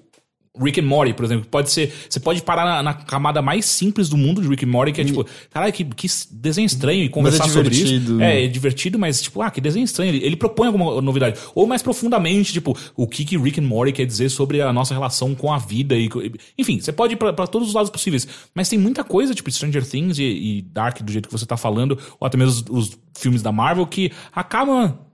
Ah, Então, gente, mas é Eu- uma questão de é. escolha, porque você sabe Não, que que existe. escolha. Você sabe que existe eh, esse, esse tipo de filme que é basicamente um. Ou série, ou qualquer tipo de conteúdo, videogame, música, Uhum, que, que é fechado em si próprio, que você não vai eh, ab- absorver grandes coisas dali, mas tudo bem. Você tá, É, você tá é- se divertindo, tá passando um bom momento. Às Mas vezes acho que eu não tô conseguindo me- me expressar mas, direito, Mas, mas é você também isso. tem outras coisas que são muito maiores que você pode falar, ah, em vez de consumir esse, eu vou consumir esse. E tudo bem, é uma questão Mas de que, escolha. É, concordo, mas só que também a gente tá ignorando completamente só quando você coloca. É só uma questão de escolha, quando você tem dezenas de roteiristas e marqueteiros e publicitários que estão fazendo coisas, é, é, desenhando e, e construindo coisas especificamente pra pegar a sua atenção, mesmo sem você necessariamente estar. Hum, quero muito assistir Tipo, isso. a segunda temporada de Stranger Things, esse Dark, eu pensei muito em Dirk Gently nesse, ne- porque eu já tinha esquecido até que eu tinha visto Uhum. Dirk Gently. Eu comecei a ver e parei. É, então eu cada vez mais, eu não sei, assim, um é uma pode ser uma fadiga minha pra com série, porque São tantas, né? e, e, tipo assim, elas viraram algo gigante e elas em, em grande medida tem muitas delas que se tornaram mais importantes do que as- muitas coisas de cinema, eu sinto, assim, volta e meia um significado maior e mais interessante tava em séries, mas eu acho que faz um tempo já que a gente talvez não esteja mais no auge, sabe? Ah, não, eu acho que a gente não tem nada mais hoje em dia como. Como, sei lá, Breaking Bad era uns anos atrás. sabe? É a impressão que eu tenho, Ah, pelo não, menos. Eh, Game of Thrones continua muito grande. Não digo de audiência, digo, tipo, era uma série que você olha e fala, tá, isso aqui, isso aqui tipo. Tem isso aqui algo é, especial. Isso aqui é bom pra cacete, isso aqui é especial. Às vezes sabe? tem séries que, não são muito comerciais. pode e ser, tem muitas séries. São muito boas. Mas essas, essas específicas. Tipo, como que... a própria Big Little Lies ou Uhum. Handmaid's Tale. Elas não são mega comerciais, não têm grandes audiências, mas são séries É, incríveis. tipo, a Handmaid's Tale é um exemplo perfeito. Essa, tipo, é uma série que, uau, tipo, isso aqui foi impactante, sabe? Eu lembro muito bem disso e tal. Mas eu fiquei pensando muito nessas séries que eu... E pode ser em grande parte a culpa minha, porque tá ali no Netflix e eu dou play e às vezes, tipo... E um também porque eu, eu tô considerando meio parar de assinar mesmo, porque eu não acho mais nada que eu quero assistir nele, assim. Eu acho que a seleção de filme dele é... Tá, tá meio nojenta de É, ruim, as séries que eu assisto, nenhuma tá no Netflix, que eu E- realmente gosto, que eu assisto e falo, putz, eu gosto muito disso. É, então eu não, eu não tenho mais achado. E aí parece que, tipo, tudo tá série, série, série. E a gente sabe porque eles querem botar todo o conteúdo deles ali. Mas cada vez mais parecem todas, tipo, essas séries que eu citei, me parece muito assim que na época da TV era aquele tipo de coisa que você chegava em casa, você ligaria, você pegaria do tipo, metade dela, você veria, você esqueceria dela e você nem assistiria depois de novo, sabe? Por algum motivo parece que essas não, são as que estão. que eu tô acabando assistindo inteira. E eu fico olhando assim, é um investimento de tempo muito grande, elas não estão me retornando nada, sabe? É um, eu cada, a impressão que eu ando tendo é que o, o formato pede por um tempo e eles estão sendo meio desrespeitosos para com a atenção do ouvinte. Eles estão, às vezes, fazendo o mínimo possível, sabe? para fazer Mas ao seguir mesmo tempo, sem cair de novo na questão da escolha, mas é, é tipo, você, você. Você tem que che- chegar nessa conclusão você mesmo. Será que eu tô dando atenção para as coisas que realmente importam, que realmente eu Por isso que eu digo considero que com certeza importante? tem uma parcela de culpa minha Por, tem essa questão da. Por isso é importante a opinião, o jornalismo, a crítica, a curadoria, sabe? Tipo, de. Você precisa, às vezes, encontrar as pessoas que, que você confia em termos de crítica televisiva e seguir essas pessoas para você assistir as séries que você realmente acha que pode ser importante para você. Que. Sei lá, é, é assim que eu faço com música, por exemplo. Tem muita coisa, sabe? O que, que, que, que realmente eu acho que vai ser bom, que eu considero bom, ou que eu acho relevante no- nesse, nesse contexto, sabe? Se a gente ah, ah, simplesmente liga o Netflix, a gente vai ver Netflix. A gente não, vai ver coisas que É, eu são acho que boas talvez, pro contexto em grande atual, medida, é o problema também, eu tô, tava, a gente até falou sobre isso, eu ando muito rendido a, a isso. E Que é muito fácil. É, é É fácil, é, tipo, e... Mas a gente não pode ignorar a força que isso tem, saca? Tipo, sobre o que, que a gente. O que, que, o, o que, que a gente é capaz de consumir e, e como isso é feito. Porque, tipo, quando a gente coloca simplesmente como uma, uma escolha, eu acho que a gente tá fazendo. Tá, tá caindo em dois problemas. Que um é diminuindo o poder que essa máquina de fazer dinheiro que Netflix é. Que nem em- sei se é tão máquina de fazer. Eles gastam muito dinheiro. fuck? E daí? Tipo, o- Eles o- têm uma dívida, tipo, de bilhões e mas não bilhões de importa dólares. essa. dí- Ah, meu Deus do céu. Essa dívida ela é completamente ignorável quando a quantidade de dinheiro que eles fazem. Eles fazem essa dívida porque eles sabem que eles Não vão é tipo a atrás disso. Amazon, que também volta Exato. e meia tá numas dívidas grandes. Ah, o, o Bezos, ele, ele, durante três anos, ele prometeu pro, pros, pros ah, ah, acionistas que ele não ia dar um, um dólar em, lucro. E os caras, ah, enfim, coisas à parte. Mas eu acho que quando a gente fala, tipo, é só uma escolha sua, porque não é só uma escolha sua. Tipo, existe todo uma, um zeitgeist quero- cultural em volta Eu não disso quero me tudo. isentar da, da minha culpa também nisso. É, tipo, eu mas poderia assim- ter parado stop em qualquer momento Exato, mas parado aqui, de assistir. falar só é só uma escolha, eu acho que a gente tá diminuindo várias outras coisas em volta disso que, que, que, que tem um grande, grande peso em Mas cima da sua escolha. continua sendo uma escolha. Tem pressão, tem pressão ah, social do seu círculo social, tem pressão de- da, da, do- da rede social, mas continua sendo tipo, no fim das contas, a- a- o seu, o- o- você apertando play pra assistir aquilo. Eu é sei. um voto, é aquela coisa que a gente fala, tipo, ah, você não quer que exista microtransações, então deixe de dar atenção pra jogos que têm microtransações pra olhar pra esses jogos que não têm e seguem modelos mais tradicionais que estão perdendo espaço. É meio Mas que isso. é, e, eu e é- é a posição que eu fico, e é uma. Eu não sei se eu sei definir ela muito bem, mas é do tipo.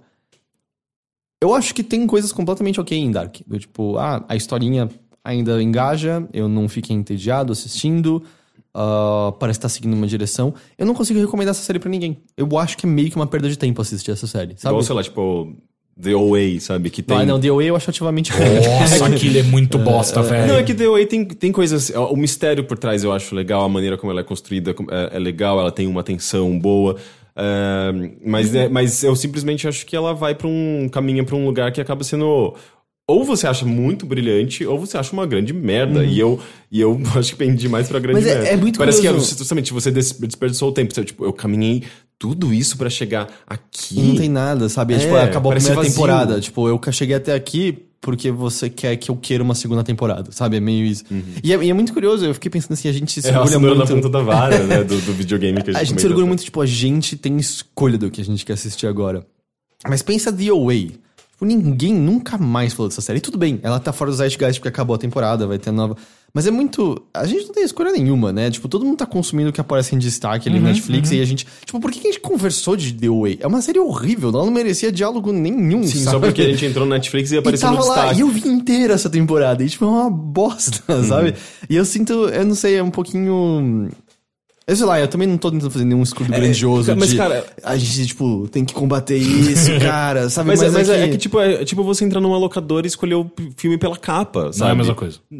Mas é, é, é você entrar num. é, consumir uma coisa sem ter nenhuma. hum, é, nenhum conhecimento prévio sobre ela, nenhuma opinião, sem você, tipo, sem, sem você saber nada sobre aquilo. Pode ser legal, mas pode ser uma bosta também.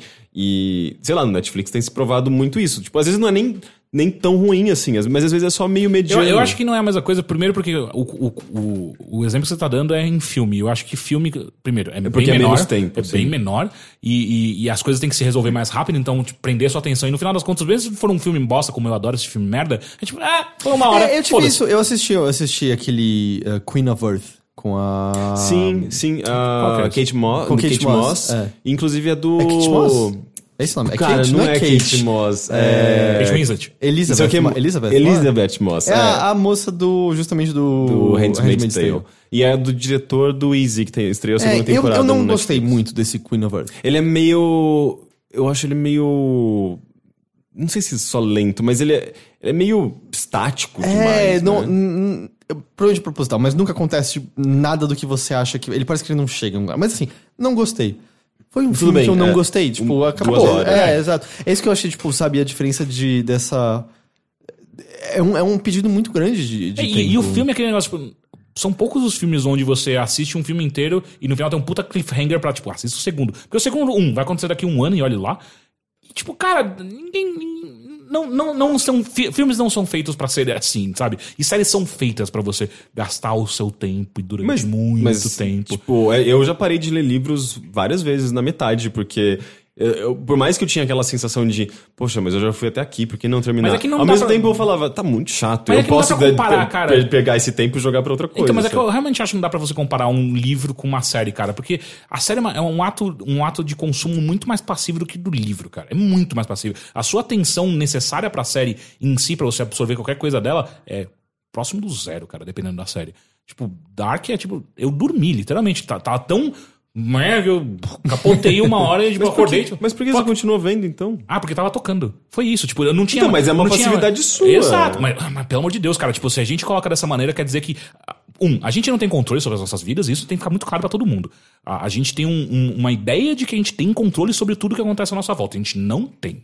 Isso é claro o tempo inteiro. Tipo, o Eu tô tentando pensar em, pra- em termos práticos. então, mas mesmo em termos práticos, tipo, você acha que você come o que você come porque você tem escolha. Na verdade, é muito mais sobre o que o seu corpo pede e até mesmo sobre o seu, o, seu background cultural, sobre o que, o que você acha que é uma comida rápida e por aí vai. Várias coisas são assim. E, tipo, séries caem na mesma coisa. Caem nessa. Que, que tem vários. É um domingo meio chato, nada tá acontecendo, eu não tô com ideia de fazer nada. Tô afim de jogar videogame? Ah, não tô afim de jogar videogame. Está tocando algo. Assistir. Não é simplesmente tipo uma, um ato político meu de vou assistir Dark enquanto fico puto com isso. Não é, não é bem assim, saca? Eu acho que que tem um meio termo aí, saca? Tipo, não é simplesmente, tipo, você- ah, todo mundo tá sendo um bando de babaca porque vocês escolhem assistir isso.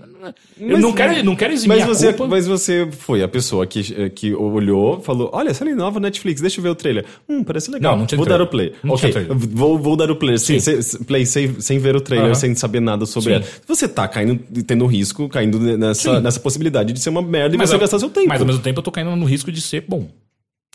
Sim, mas se você tivesse tendo, tido uma pesquisa antes, você poderia Ah, mas, cara- ter, ter, uma, ter, ter, um- ter mais chances de, de procurar uma Sim. coisa que seja boa e que Sim. corresponda às suas Mas, expectativas. cara, tipo, você, você tá é entrando... muito sobre expectativa também, né?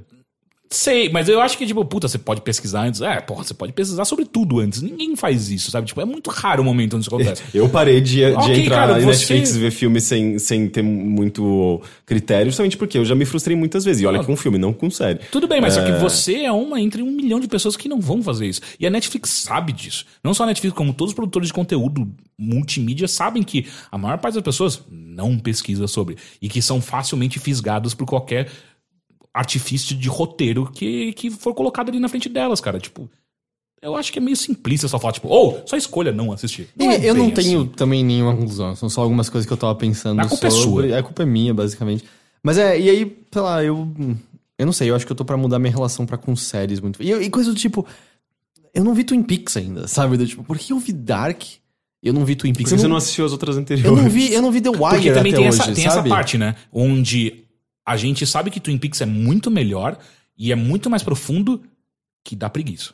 Tipo, Mas, eu só é- tenho uma certa preguiça de começar isso, sabe? Tipo, é, é- é igual. Então, mas, mas é preguiça porque você talvez esteja no ritmo das outras séries que não, Pode não ser. demandem tanta coisa. ser, porque pode é uma ser. série que sim, você tem que ter a- a- a- o conhecimento prévio das, das temporadas anteriores. Você sabe que você vai assistir um negócio que vai ser. Às vezes tão cabeçudo que você vai ter que ler alguma coisa sobre ela fora da série. Uhum. Então, Eu, acredito, eu, eu concordo com todos esses pontos. Mas isso não, não é demérito em nenhum momento, é simplesmente, tipo. é, é, fuck uma cara- são É, características. exato, é diferente. né? São, duas, são dois Eu, coisas eu tento, eu tento equilibrar. Eu sempre tento, tento- tento ter uma série que é mais cabeçuda, uma série que é mais eh, leve, que eu sei que vai ser uma coisa mais entretenimento, e eu gosto de- desse, desse equilíbrio, sabe? Bom, Dark tá disponível no Netflix.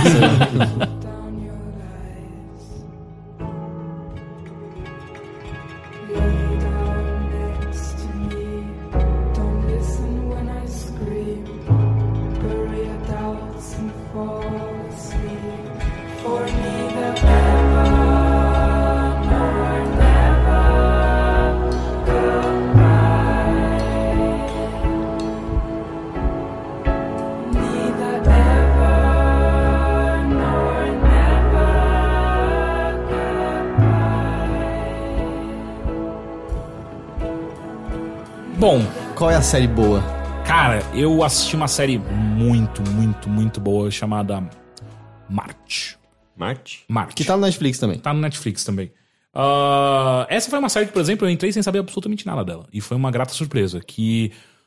Qual que é a premissa, é, a premissa da série? É o seguinte: 2033, ah, os, ah, ah, os humanos mandaram pela primeira vez outras pessoas pra Marte. Mandaram pra lá pra ver, pra ser a, a primeira colônia de, de, de fato colonização de Marte. E e aí, tipo, é, é- é a história de contando de como é essa viagem e ao chegar lá, quais são os problemas enfrentados pela tripulação, porque é um planeta extremamente difícil de você lidar. Não tem ar lá. É mesmo, né? Uma criança desaparece na comunidade. Uma criança desaparece e são todos alemães. É muito estranho.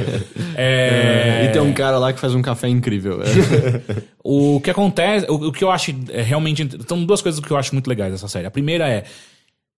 Enquanto a série tá acontecendo em 2033, ela faz com frequência pulos pra 2016 em documenta em, em- em- como se fosse um documentário de verdade com pessoas que analisam as possibilidades da gente colonizar Marte. Ou seja, eles vão falar com é, um, um- grande personagem desse documentário é o Elon Musk. Então são várias entrevistas com o Elon Musk sobre como o SpaceX ah, é a, a- a primeira oportunidade real da- do ser humano ir pra Marte de fato. então é meio que mistura ficção com documentário? Sim, sim, exato. Ah, então é uma coisa muito legal, porque, tipo assim, tá acontecendo um problema na espaçonave dos caras indo pra Marte.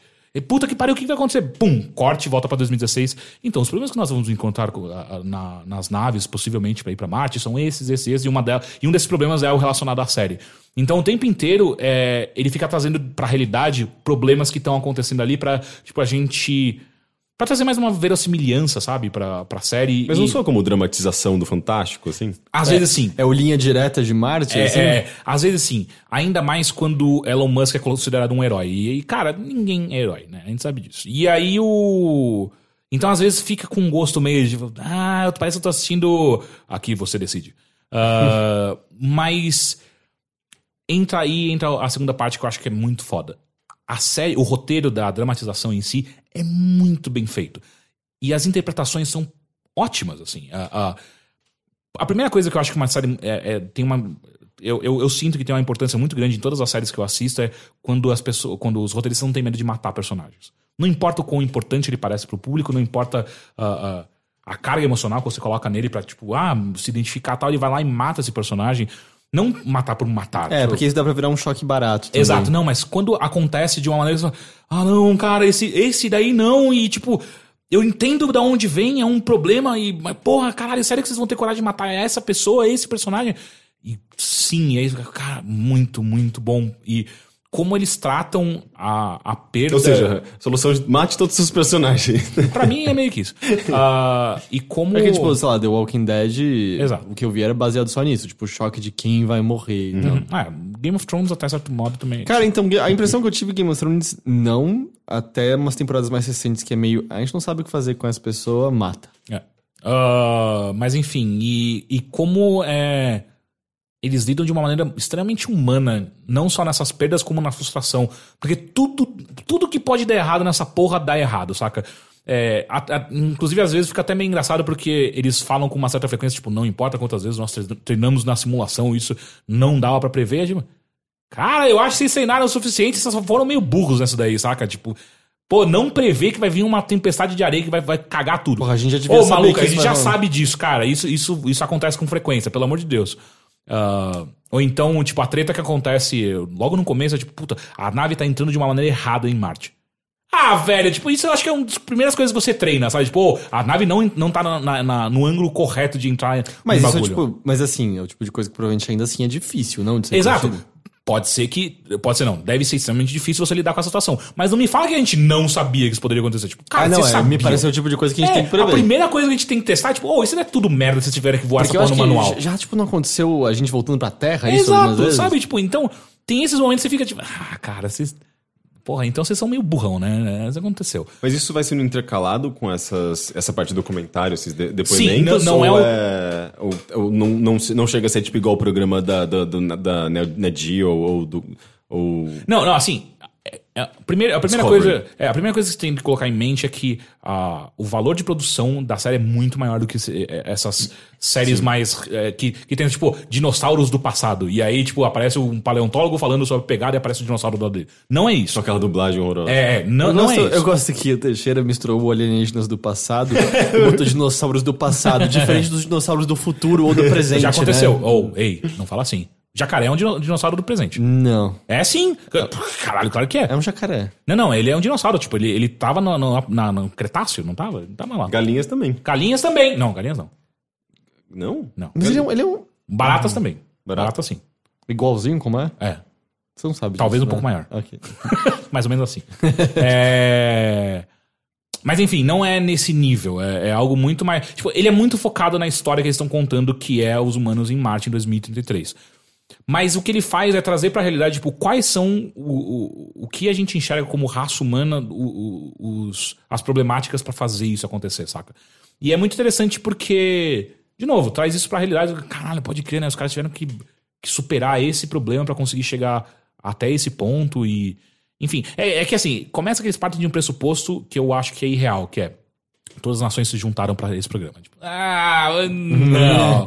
Não, Não. não, A 2033 China- é, é- tipo, é, tem uma hora que a série. Ah, não, a China tá pensando em tirar o apoio. Tipo, ela nunca nem colocaria, cara. Tipo, a China nunca entraria. Tipo, nisso. Não, mas ainda 2033, assim é não uma- tem nem mais Nações Unidas até lá, Exato. sabe? Mas eles pensam sempre, sei lá, numa utopia mesmo. É, né? exato. Pra- Então, o- o aliás- sci-fi pensa é muito sobre utopia ou distopia. Cara, mas só que o problema, o problema que eu aponto nisso é, beleza, eu, eu total vou comprar a- essa, esse universo.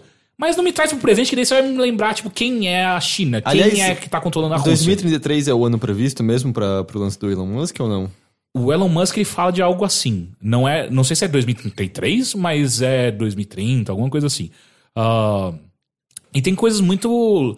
Tipo, eles perdem tempo real, e não é perder tempo, mas eles, eles, eles ficam um tempo de verdade assim, por exemplo, mostrando a primeira vez que o SpaceX deu certo, sabe? Foi até a estratosfera, soltou. Estratosfera, sei lá qual é o nome da esfera, que vai até o espaço, solta uma carga e volta e pousa, porque esse é o maior segundo. E aí que tá, pra mim, é um dos problemas da série, que é eles, eles se apoiam muito no Elon Musk.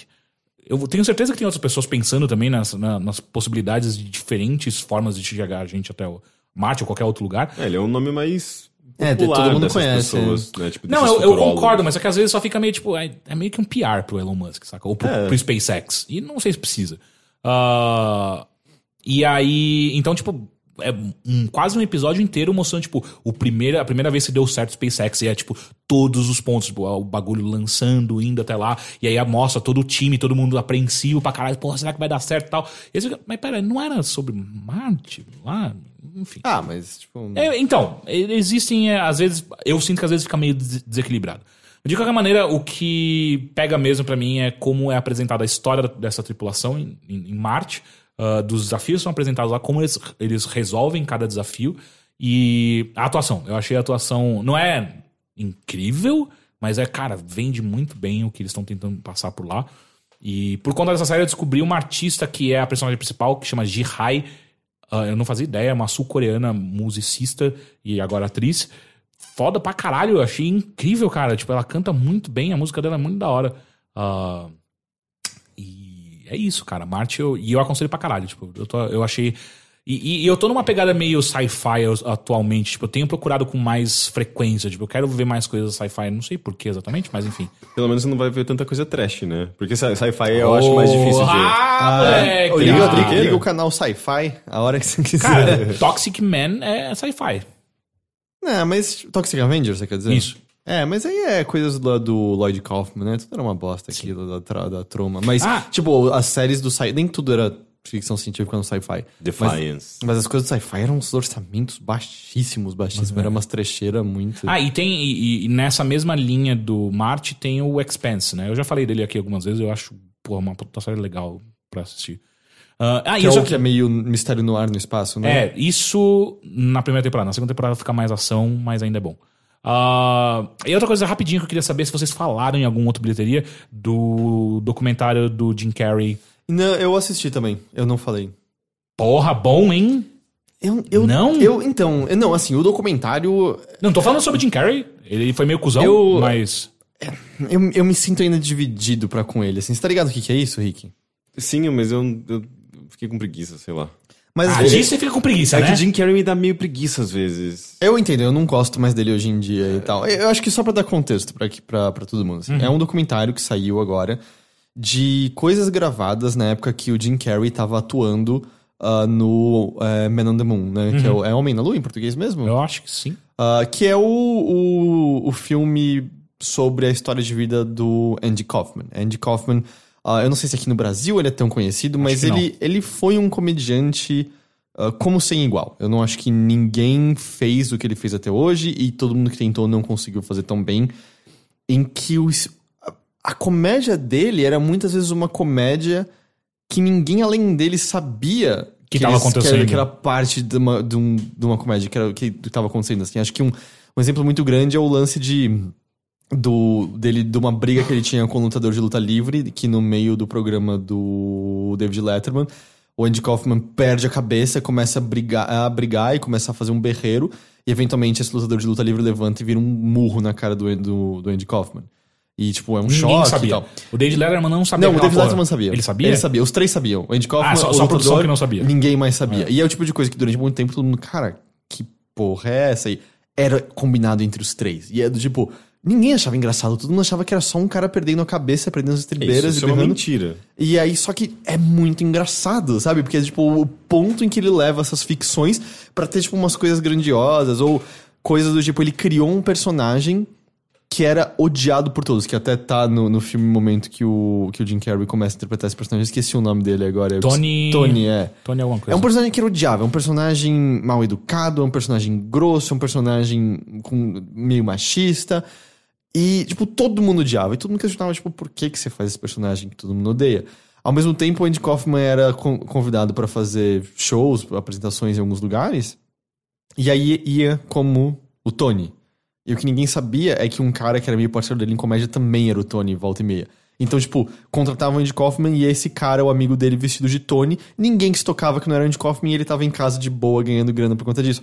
É muito engraçado. É muito engraçado que ele cria um personagem que é odiado, é chamado pra fazer isso e ele nem vai e ninguém percebe. Mas, Sabe? mas, Coisa mas assim. ao mesmo tempo é meio, meio pânico da vida, né? Tipo. É, É muito pré-pânico, né? Não, sim, E- pré-pânico, mas ao mesmo tempo é um tipo de coisa que é. Ah, um humor meio polêmico, um humor meio. ah, ah, é, é um negócio. Ok, tem um certo lado experimental nisso, meio grandioso até, porque envolve pessoas, situações e tudo mais. Mas ao mesmo tempo, não sei, assim, às vezes me parece só que ele é um baita escroto. Ele é um verdade. baita escroto. Isso, tipo, isso tá muito. Ou uma das que eu. Tá, tá no filme do Man on the Moon, não aparece no documentário. Mas ele ficou muito popular numa certa época porque ele fazia um personagem chamado Latka num, numa sitcom chamada Táxi. Passava na Sony aqui no Brasil. E, tipo, é um personagem fácil, é um personagem que fala de, com uma vozinha fina e é um, é um estrangeiro que não tem. Tipo, vem de uma terra distante em que os costumes são todos muito diferentes. É um, é um humor muito básico, muito chato. E ele não gostava do Latka e tal. E, e ele começa a, tipo, tentar fazer coisas mais mainstream ah, fugindo disso. E aí ele tem uma. Ele vai fazer uma apresentação numa faculdade, você lembra disso? Hum. E aí ele chega, tá lá o auditório inteiro, cheio de pessoas.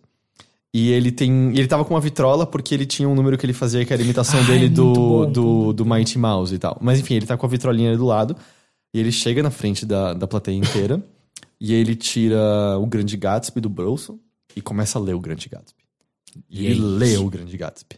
Ele vai lendo, e ele vai lendo, e as pessoas berram, tipo, faz o Lática! E ele ignora completamente. E ele vai lendo página por página, tranquilamente. As pessoas começam a ir embora. Eventualmente alguém fala, tipo, pô, usa, usa a vitrola, usa a vitrola. Ah, vocês querem que eu use a vitrola? Ele abre a vitrola, ele liga, e o disco é uma gravação dele lendo o Grande Gatsby. E ele lê o livro inteiro, basicamente. Nossa, eu E acho é isso. isso. Eu ia detestar essa É pessoa. incrível, é maravilhoso. É que eu assim, acho é que, genial que, de a, uma... que a coisa dele. Qual que é a graça disso? É uma grande, é uma Então, grande pegadinha. É muito Exato, engraçado, mas- é uma pegadinha aí que tá. Não, porque a pegadinha tá querendo enganar ninguém. Ele não tá querendo enganar, ele tá lendo o Great Gatsby, é isso. E, e- Mas, e- mas ele tá enganando, porque ele- as pessoas foram esperando uma coisa e ele só tá, Elas foram tipo, pra ver o Andy Kaufman, entendeu? Elas não foram pra ver ele imitar o Lática necessariamente. E, e- e- e- e também tem uma coisa muito forte nele, eu sinto que olhando pra trás ele fica ainda mais genial. Porque eu imagino que na época ainda mais ninguém entendendo que porra era aquela e ele fazia isso, ninguém mais fazia. Hoje, hoje em dia vários outros comediantes tentaram fazer coisas parecidas e Tipo, nunca Nathan certo. For You, eu sinto que tem uma É. vibe disso, com certeza. O Nirvana, The Band, The Show é, também são herdeiros disso. Mas o lance é, a sua leitura, tipo, muita gente tinha, e eu acho que é uma completamente justa. Tem um certo egoísmo, tem uma certa escrotidão. Isso porque você nem sabe da luta livre com mulheres que ele fazia. É. é, porque a treta com o lutador nasceu É dessa luta livre com mulheres que ele fazia. Enfim, o Andy Kaufman era uma figura. É, tipo, peculiar. eu recomendo muito procurem o Andy Kaufman Show, acho que é isso, um programa de pouquíssimos episódios, mas tem coisas como ele dizendo, tipo, vamos brincar agora? Aí ele fala, vamos lá, pessoal, pega um papel celofane pra vocês grudarem na TV. Eu espero. E aí ele fica um minuto parado esperando as pessoas. Aí um minuto ele. Pegaram? Legal. Agora, desenhem essas linhas como aparecem aqui. Aí aparece uma escadinha, tipo, uma linha horizontal, vertical e tal. Desenhou? Tá.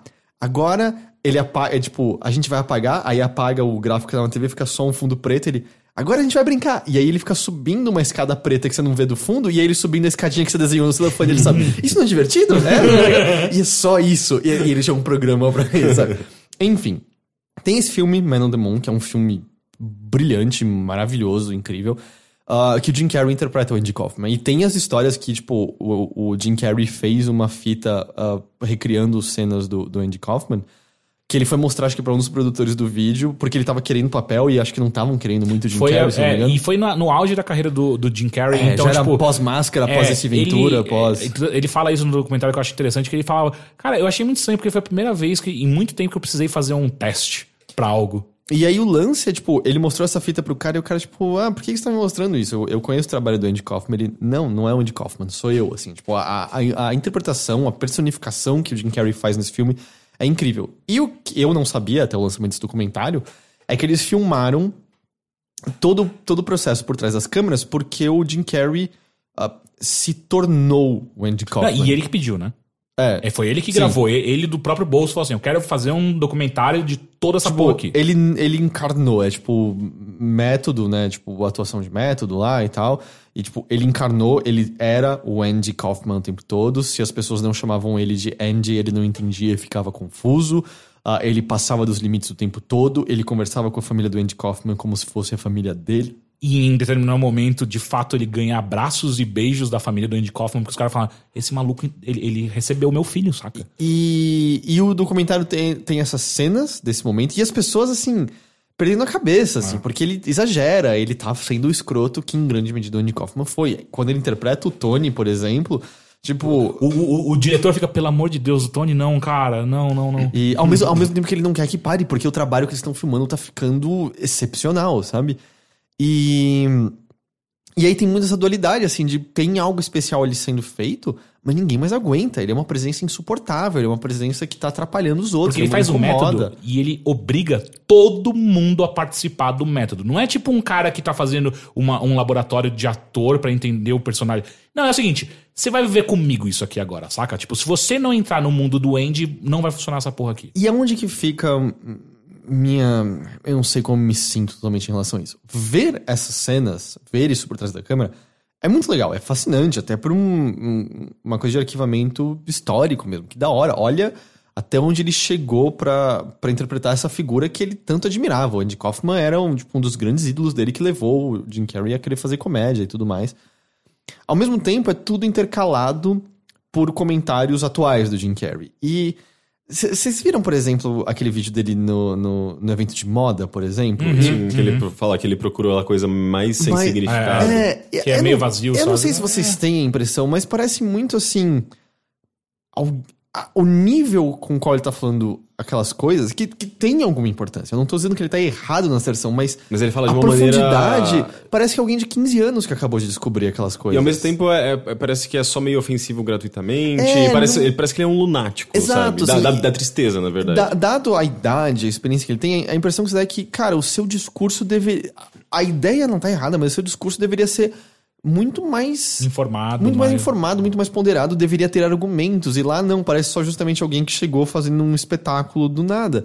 E as pontuações que ele faz como Jim Carrey ali, eu sinto essa mesma ausência de profundidade o tempo todo, sabe? Tipo, ele dizendo como ele começou a se comunicar telepaticamente com as pessoas porque ele achava que era assim que o Andy se, se comunicaria. E tem momentos em que ele é genuíno, que são os momentos que você fala, cara, isso aqui é fantástico. Que é ele, por exemplo, dizendo, eu tinha o que todo mundo desejava. Eu tinha a fama que ninguém mais tinha e eu era profundamente infeliz. Quer dizer, cara, que foda, eu quero ouvir sobre isso. Tem muito a ver com quando a gente tava falando daquele documentário do, do Jerry Seinfeld, lembra?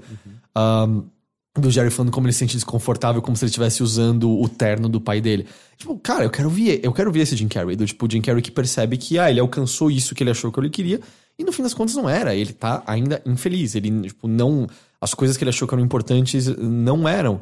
Só que isso, de repente, é inter- intercalado por umas coisas pseudo-espirituais e, e- e vagas e meio bobas e faz você questionar se tudo aquilo que você tá vendo por trás das câmeras é só alguém, na verdade, dando um chilique, exagerando, e não tinha tanto essa.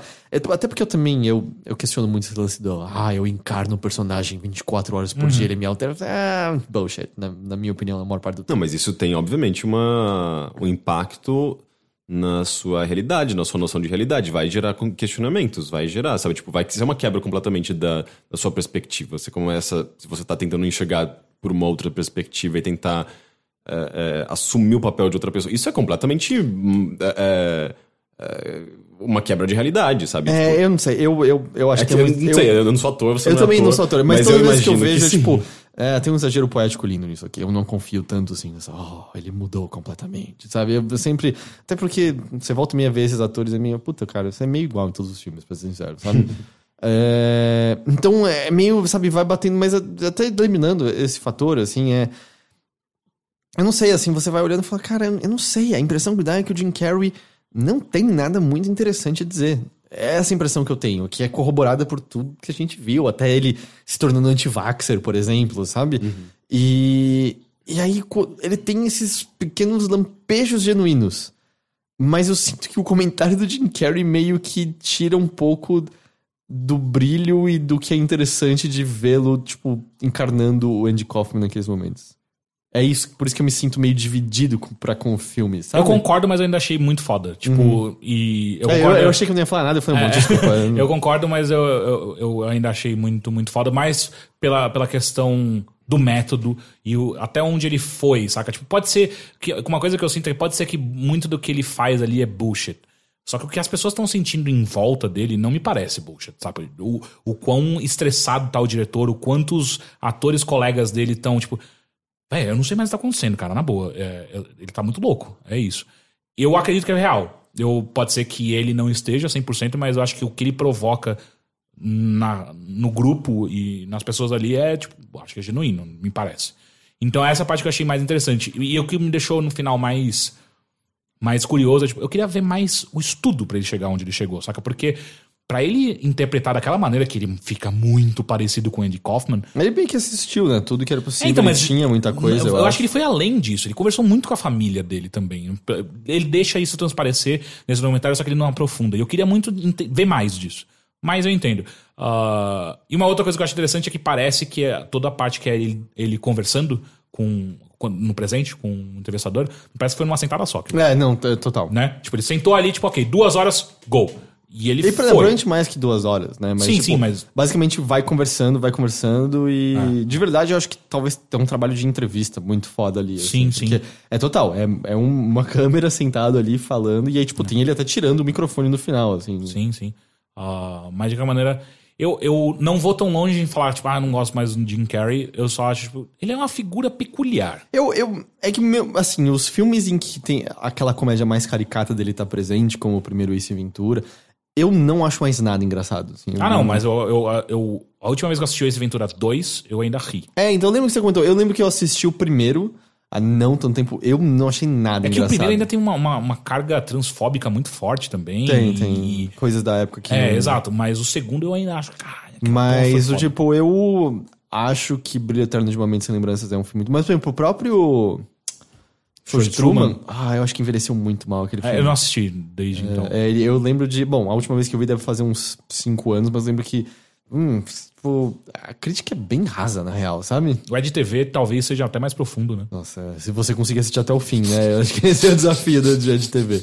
Então, é. E eu não sei mais o que. O Jim Carrey atua ainda? Eu não sei mais o que. não, ele- acho que não. Faz muito tempo que ele não faz Não nada. sei. Eu não, não me lembro de qual é o último filme dele. Ah, e claro, Man on the Moon é um filme absolutamente. e Eu recomendo muito, tipo, assistir Man on the Moon. É... Porque, mesmo achando ele um completo escroto ou não, o que o Andy Kaufman foi é, é muito, muito particular e peculiar, sabe? Então. É isso. É isso. Vamos para os e-mails que você pode enviar para bilheteria@overloader.com.br.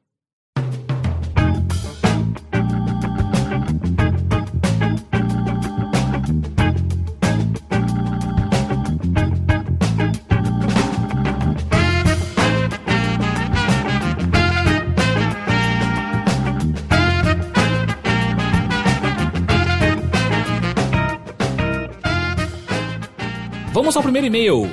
Olá, overlindos. Eu sou a Luísa e conheci o Bilheteria aleatoriamente pelo feed do iTunes há dois anos atrás e desde então vocês animam meus dias de trabalho. Que bom. É curioso, né? Tipo, saber concretamente que aleatoriamente pessoas descobrem o podcast. Pois é, né? É, é sempre legal ouvir Acho que é a primeira evidência concreta, né, que a gente tem conhecem, tipo, aleatoriamente ou coisas assim. Em primeiro lugar, gostaria de dizer que amo o Olá do Parrudinho e as conversas que vocês têm sobre comidas e funções corporais. Eu tenho perguntas pra vocês. Não sei se já fizeram e se já, se já, peço perdão pelo vacilo. Onde vocês procuram barra encontram as coisas para fazer? Aqui em São Paulo tem tanta coisa pra fazer e tanta coisa acontecendo que eu me perco e nunca sei onde procurar. Como vocês decidem onde ir e o que fazer? E quais são as graphic novels preferidas de vocês? Quais vocês indicam? No mais, eu acho o podcast demais. Continuem com o bom trabalho de vocês e trazendo mais e mais pessoas interessantes. E mais mulheres. Beijocas. PS. Sempre grito mentalmente nomes de atores, títulos de filmes e outras coisas que vocês esquecem enquanto gravam. E eu queria estar do lado para lembrar. É, Você é o que provavelmente mais faz rolês Fazia, de né? coisas pontuais, assim. Porque né? eu não, eu não faço mais há muito tempo, mas enfim. É, eu costumava entrar no Chicken or Pasta, que é um site bem legal, que tem... Ele vai, faz basicamente curadoria de coisas interessantes acontecendo em São Paulo, Belo Horizonte, Rio de Janeiro. É, Você não acha que esse site sempre tem um- um- uma agenda secreta?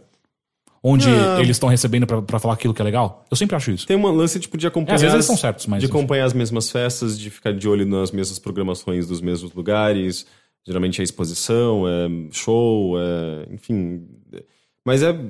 Tem um pessoal que é bem olheiro, sabe? Tipo, eu tenho uma amiga, por exemplo, que trabalhava na Secretaria, Secretaria de Cultura de São Paulo, que ela é. Chega sexta-feira, eu entro, se eu quero saber de coisas legais acontecendo, ela toda semana ela vai lá e faz uma. Uma compilação, sabe? Tipo, Gente, tem festa aqui, tem isso, tem isso. Ah, tinha que fazer um newsletter. É, então, pois é. Então tem uma galera assim que, tipo, já, já, já meio que prepara isso pra você, sabe? É muito sa- saber acompanhar as pessoas corretas, eu acho. Eu, eu, não eu não- nunca fiz tanta coisa quanto o Rick. Ah, geralmente eu faço coisas tão próximas do que eu já sei que eu gosto, saca? Tipo, a- a- a- eu- recentemente eu tenho tido muita vontade de tomar cafés gostosos. Então, às vezes eu paro, tipo, melhor café de São Paulo. Nunca é o melhor. Mas enfim, melhor café Mas de é, São é Paulo. bom nunca achar o melhor, né? Exato, é, porque senão acabou, né? Nunca mais faz nada. Ah, e aí eu vou, tipo, ah, vou nessa cafeteria aqui hoje, vou ver isso aqui. Ou então, tipo, eu, é, é, eu tenho estudado cada vez mais jazz, então, ah, grandes. Ah, onde vai ter jazz? Aí você começa a descobrir, tipo, ah, essas casas sempre tem jazz, tem, tem apresentações legais de jazz e tal. Então, é, cara, é só você entrar na, na página do Facebook deles ou alguma coisa do tipo e tá lá. Eu fui recentemente numa festa chamada Anhangaba Jazz. É Angaba Jazz, eu queria ter ido, não fui. Sim, é no Estúdio Lâmina, que é uma meio que um, um apartamento ocupado no, no centro da cidade, lá no Anhangabaú, bem legal, assim, tipo, tem uma vibe meio Trackers. Uhum. Trackers, eh, mas é tipo, era uma festa temática de jazz, eu achei bem bacana.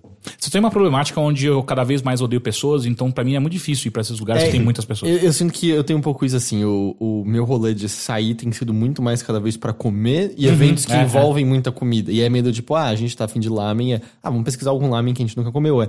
Ou sei lá, ah, acho que faz uns seis meses eu falei, oh, eu nunca comi comida vietnamita, vamos comer. E aí a gente, eu comecei a comer toda hora comida vietnamita porque eu descobri que é Eu uma acho, bom. que, eu acho que esse é um dos maiores sinais da gente tá ficando velho. Pode ser, pode ser sim. E tanto que é, meu tipo de rolê favorito é a pessoas vêm aqui em casa ou eu vou na casa de pessoas e a gente fica conversando, ouvindo música e bebendo. É tipo isso, sabe? É, ou nem bebendo às vezes também, mas tipo ficar com pessoas conversando de boa e tal. Ah, então é meio isso. Eu acho que eu- eu- a maior parte das, das vezes que eu faço coisas é porque amigos mesmo me convidam. Eu não descubro mais tanta coisa assim. A segunda pergunta dela foi: quais são as graphic novels preferidas de vocês?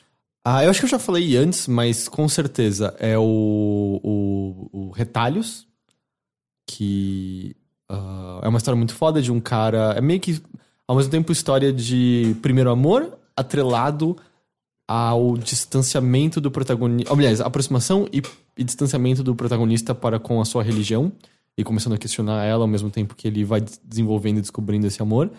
Ah, um que é, é Cicatriz, acho que chama mesmo, que é uma história autobiográfica. Aliás, o Retalhos também é autobiográfico.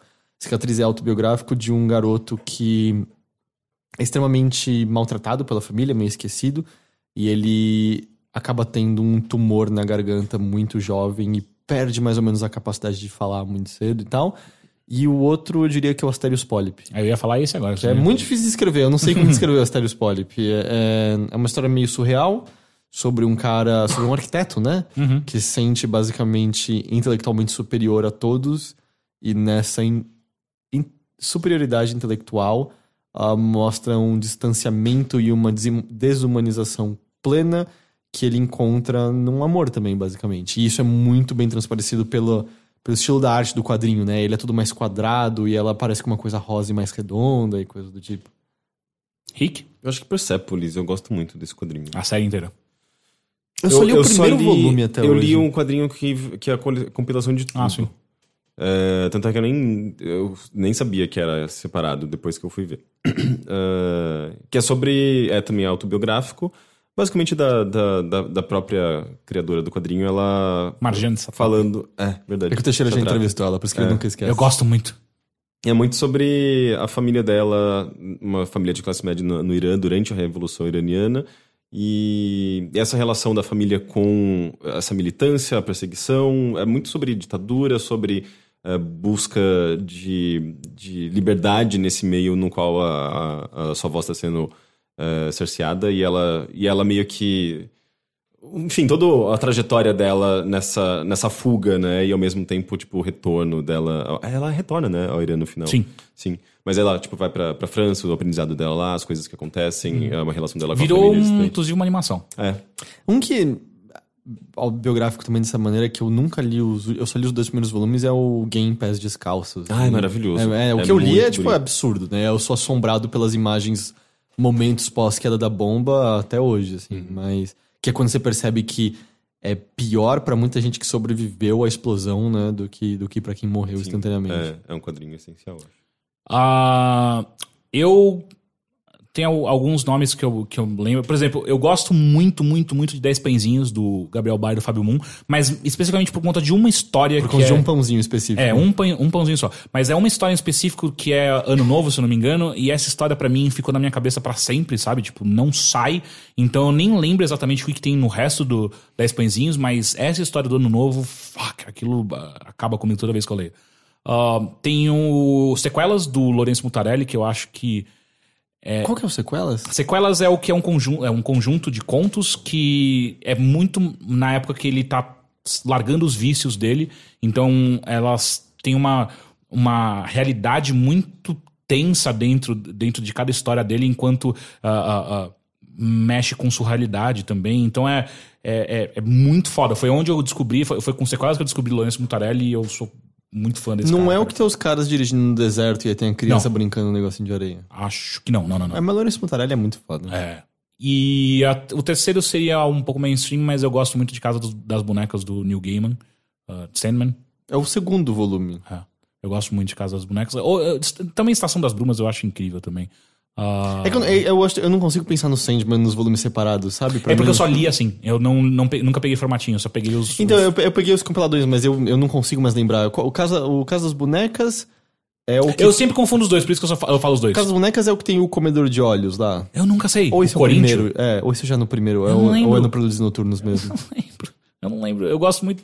Eu gosto muito. de- é um desses dois. Eu, aliás, eu gosto muito dos dois. Eu nunca sei diferenciar qual que é qual. Eu preciso pegar na mão, tipo, ah, lembrei qual que é. Ah, e é isso. Ah, e ela tinha uma terceira pergunta? Não, ela não, só não, não, não, não. Era o PS. Exato. Então vamos para o segundo e-mail. Quem enviou foi Augusto Tim. E não é qualquer Tim, é com dois M's. Bom dia, as pessoas. Me chamo Augusto, estudo ciência da computação na Federal do Rio Grande do Sul e atualmente trabalho como testador de software. Estudei japonês por sete anos e pratico Kendo. Ah, explicação muito básica: arte marcial japonesa em que se usa espada de bambu para lutar. E, portanto, tive contato com bastante japoneses, descendentes de japoneses e algumas partes da cultura japonesa. Nessa experiência que tive, pude perceber que japoneses costumam depender do, ideo, do, ideo, do ideograma kanji para não haver ambiguidades, inclusive para situações de fala. Por exemplo, a palavra hashi, que com o ideograma é a palavra para o talher tradicional ou pauzinho, e com outro significa, e com outro significa ponte. Também notei que, ah, também notei que notei que dificilmente conseguem entender trocadilhos. Acredito por pensar na escrita antes da fala, daí trocadilhos como pavê ou pra comer não fazem tanto sentido, pois pensam apenas em pavê e não separam nas sílabas pavê o que dá sentido ao trocadilho. Ah, eu ainda não estou no Apoia-se, mas adoro muito o trabalho de vocês. Mas mês que vem já entrarei. Continue com um ótimo trabalho. Eu hum, só não entendi porque que eu li isso aqui. É, porque o último bilheteria foi sobre Japão. Ah, Você tá. não tava aqui. Você não É, eu tava não sabia esse lance do trocadilho, bem interessante. É, eu também não sabia. Eu achava que tinha bastante trocadilho. Eu sei que tem coisas como. é, eu sei que filmes, tipo, chineses, tipo do Stephen Chow, por exemplo, tem muitos trocadilhos que são intraduzíveis porque é trocadilho com o tom, não é? Específico. Porque é uma língua tonal. E aí parece que tem trocadilhos que são com tom, que é tipo, não tem como traduzir. A gente Eu não me pergunto pega. se, tipo, existe versão japonesa de Alice no País das Maravilhas, que é cheio de brincadeira de palavra e coisas meio envolvendo isso. Eu, po eu posso. Chihiro. É, o Alice no País É, das eu, posso, eu Maravilhas. posso que a gente descobre que, tipo, é muito amado lá, provavelmente. Porque encaixa muito bem com tipo, É, a né? surrealidade do Japão. O próximo e-mail também é sobre coisas do Japão. Ok. Próximo e-mail. Olá, overlindos. Ah, estava escutando um podcast sobre o gênero e sexualidade no Japão e alguns pontos sobre o tratamento da infantilização e sexualização me incomodaram bastante. Em dados momentos soou até um pouco omissivo com questões gravíssimas da sociedade japonesa. Vou me explicar. O Heitor, em dado momento, cita que existem casos baixos de violência sexual no Japão.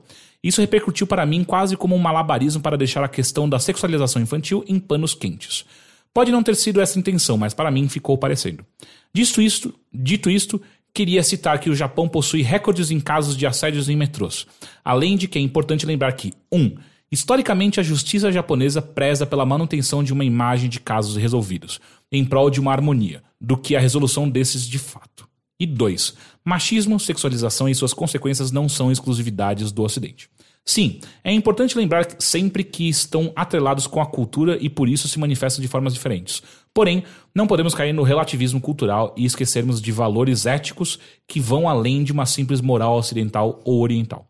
Senti falta desse viés no programa em determinados, em determinados momentos, principalmente por se tratar de questões tão complexas e problemáticas. Pareceu que tudo se justificava com é a cultura deles. É, eu, eu não entendi, eu li umas vezes, eu não entendi a parte de malabarismo em panos quentes, mas ah, eu literalmente fiz uma pergunta na hora, né, no podcast, eu falei, tipo, ah, e porque a violência é baixa lá, né, e ficou para assim, é baixa, Eu não afirmei, tipo, ah, é porque é baixo, É, né, a gente então não tinha nenhum dado, né? É. A gente tinha, na verdade, eu tinha lido algumas coisas do Wikipedia e o que eu tinha lido era índices de crime, eh, de crime mesmo, só que eu não peguei coisas específicas e casos específicos. Eh, mas sim, tipo, a gente também não. A gente abordou uma série de, de, de assuntos, tentando se focar justamente em gênero e sexualidade, mas tem, a gente começou indo da, de idioma, passou por costumes, passou por eh, a, a- a noção deles de. da- dessa questão da, da harmonia, entrou no gênero. A gente não, acho que a gente não conseguiu abordar tudo com tanta Não, de profundidade. nenhuma. até porque isso daí era tanto, um. tanto que a gente tava. Era a perspectiva de uma pessoa que morou lá. Era, É, então é muito Mas mais é também porque eu fiquei da- confuso da- justamente. lado eu, pessoal dele. né, Obviamente, do- li antes de falar, ah, vocês fizeram malabarismo em panos quentes. Eu não consegui entender o que isso quer dizer. O que eu lembro É, que a gente tava. diminuindo a questão. É, o que eu lembro que foi que a gente tava falando sobre a questão de. Porque, tipo, ah, a gente vê em anime, hentai, coisas do tipo, tem umas garotas que a gente identifica como muito novas. E eu perguntei, né, tipo, ah, mas a violência lá é muito baixa, a violência sexual também. E aí, acho que foi dito que é, é baixa. Acho que foi isso, né? Não, não sei. Não... É, não sei, a gente não, não se aprofundou nessa questão do- dos números, mas de qualquer forma, o que, o que a gente falou foi, tipo, ah, sim, é, é, existe com bastante frequência essa, essa imagem, é, é, essa infantilização é, da mulher especificamente, né? O, o Rafa, ele falou, tipo, é, eu via isso, eu via, tipo, na rua, é, ele comentou um pouco da experiência dele, e foi isso, a gente passou sobre esse assunto, a gente não conseguiu se aprofundar porque não é um pesquisador sobre isso, é uma pessoa que viveu no Japão e reparou nessas, nessa, na- nessas questões do, do ponto de vista dele de um homem gay, que também já, já gera uma, uma série de questionamentos que a gente se aprofundou mais nisso, né? Tipo, na sua perspectiva de um homem gay, como que é e tudo mais. A gente explora mais esse lado. Ok, eu não tava no episódio, não consigo comentar nada. E é isso. É isso. Gente, muito obrigado pela nada. presença de vocês dois na sua casa, que é importante quando você tá presente nela. Já. dos últimos- um dos últimos bilheterias do ano, né? É verdade. Tá acabando. Daqui a pouco a gente. Daqui a pouco, é, no próximo episódio a gente Eu acho vai que semana, a é, semana que vem a gente fala de uns- anunciar, né, coisas que tipo, vão acontecer no é, final do ano. Acho que aqui a gente- vai ser mais coisa relacionada ao Mothership, obviamente. né? Sim. Porque ainda somos um veículo de games. Parece que não, mas é verdade. É, mas a gente deve falar um pouquinho de datas, porque a gente tem, vai ter um hiato e tal, porque, né, descansar. Final de ano, né? novo, é. Final de ano aí vai que a gente faz alguma coisinha legal. É isso. Tá bom? Gente, muito obrigado e até semana que vem. Tchau. Tchau.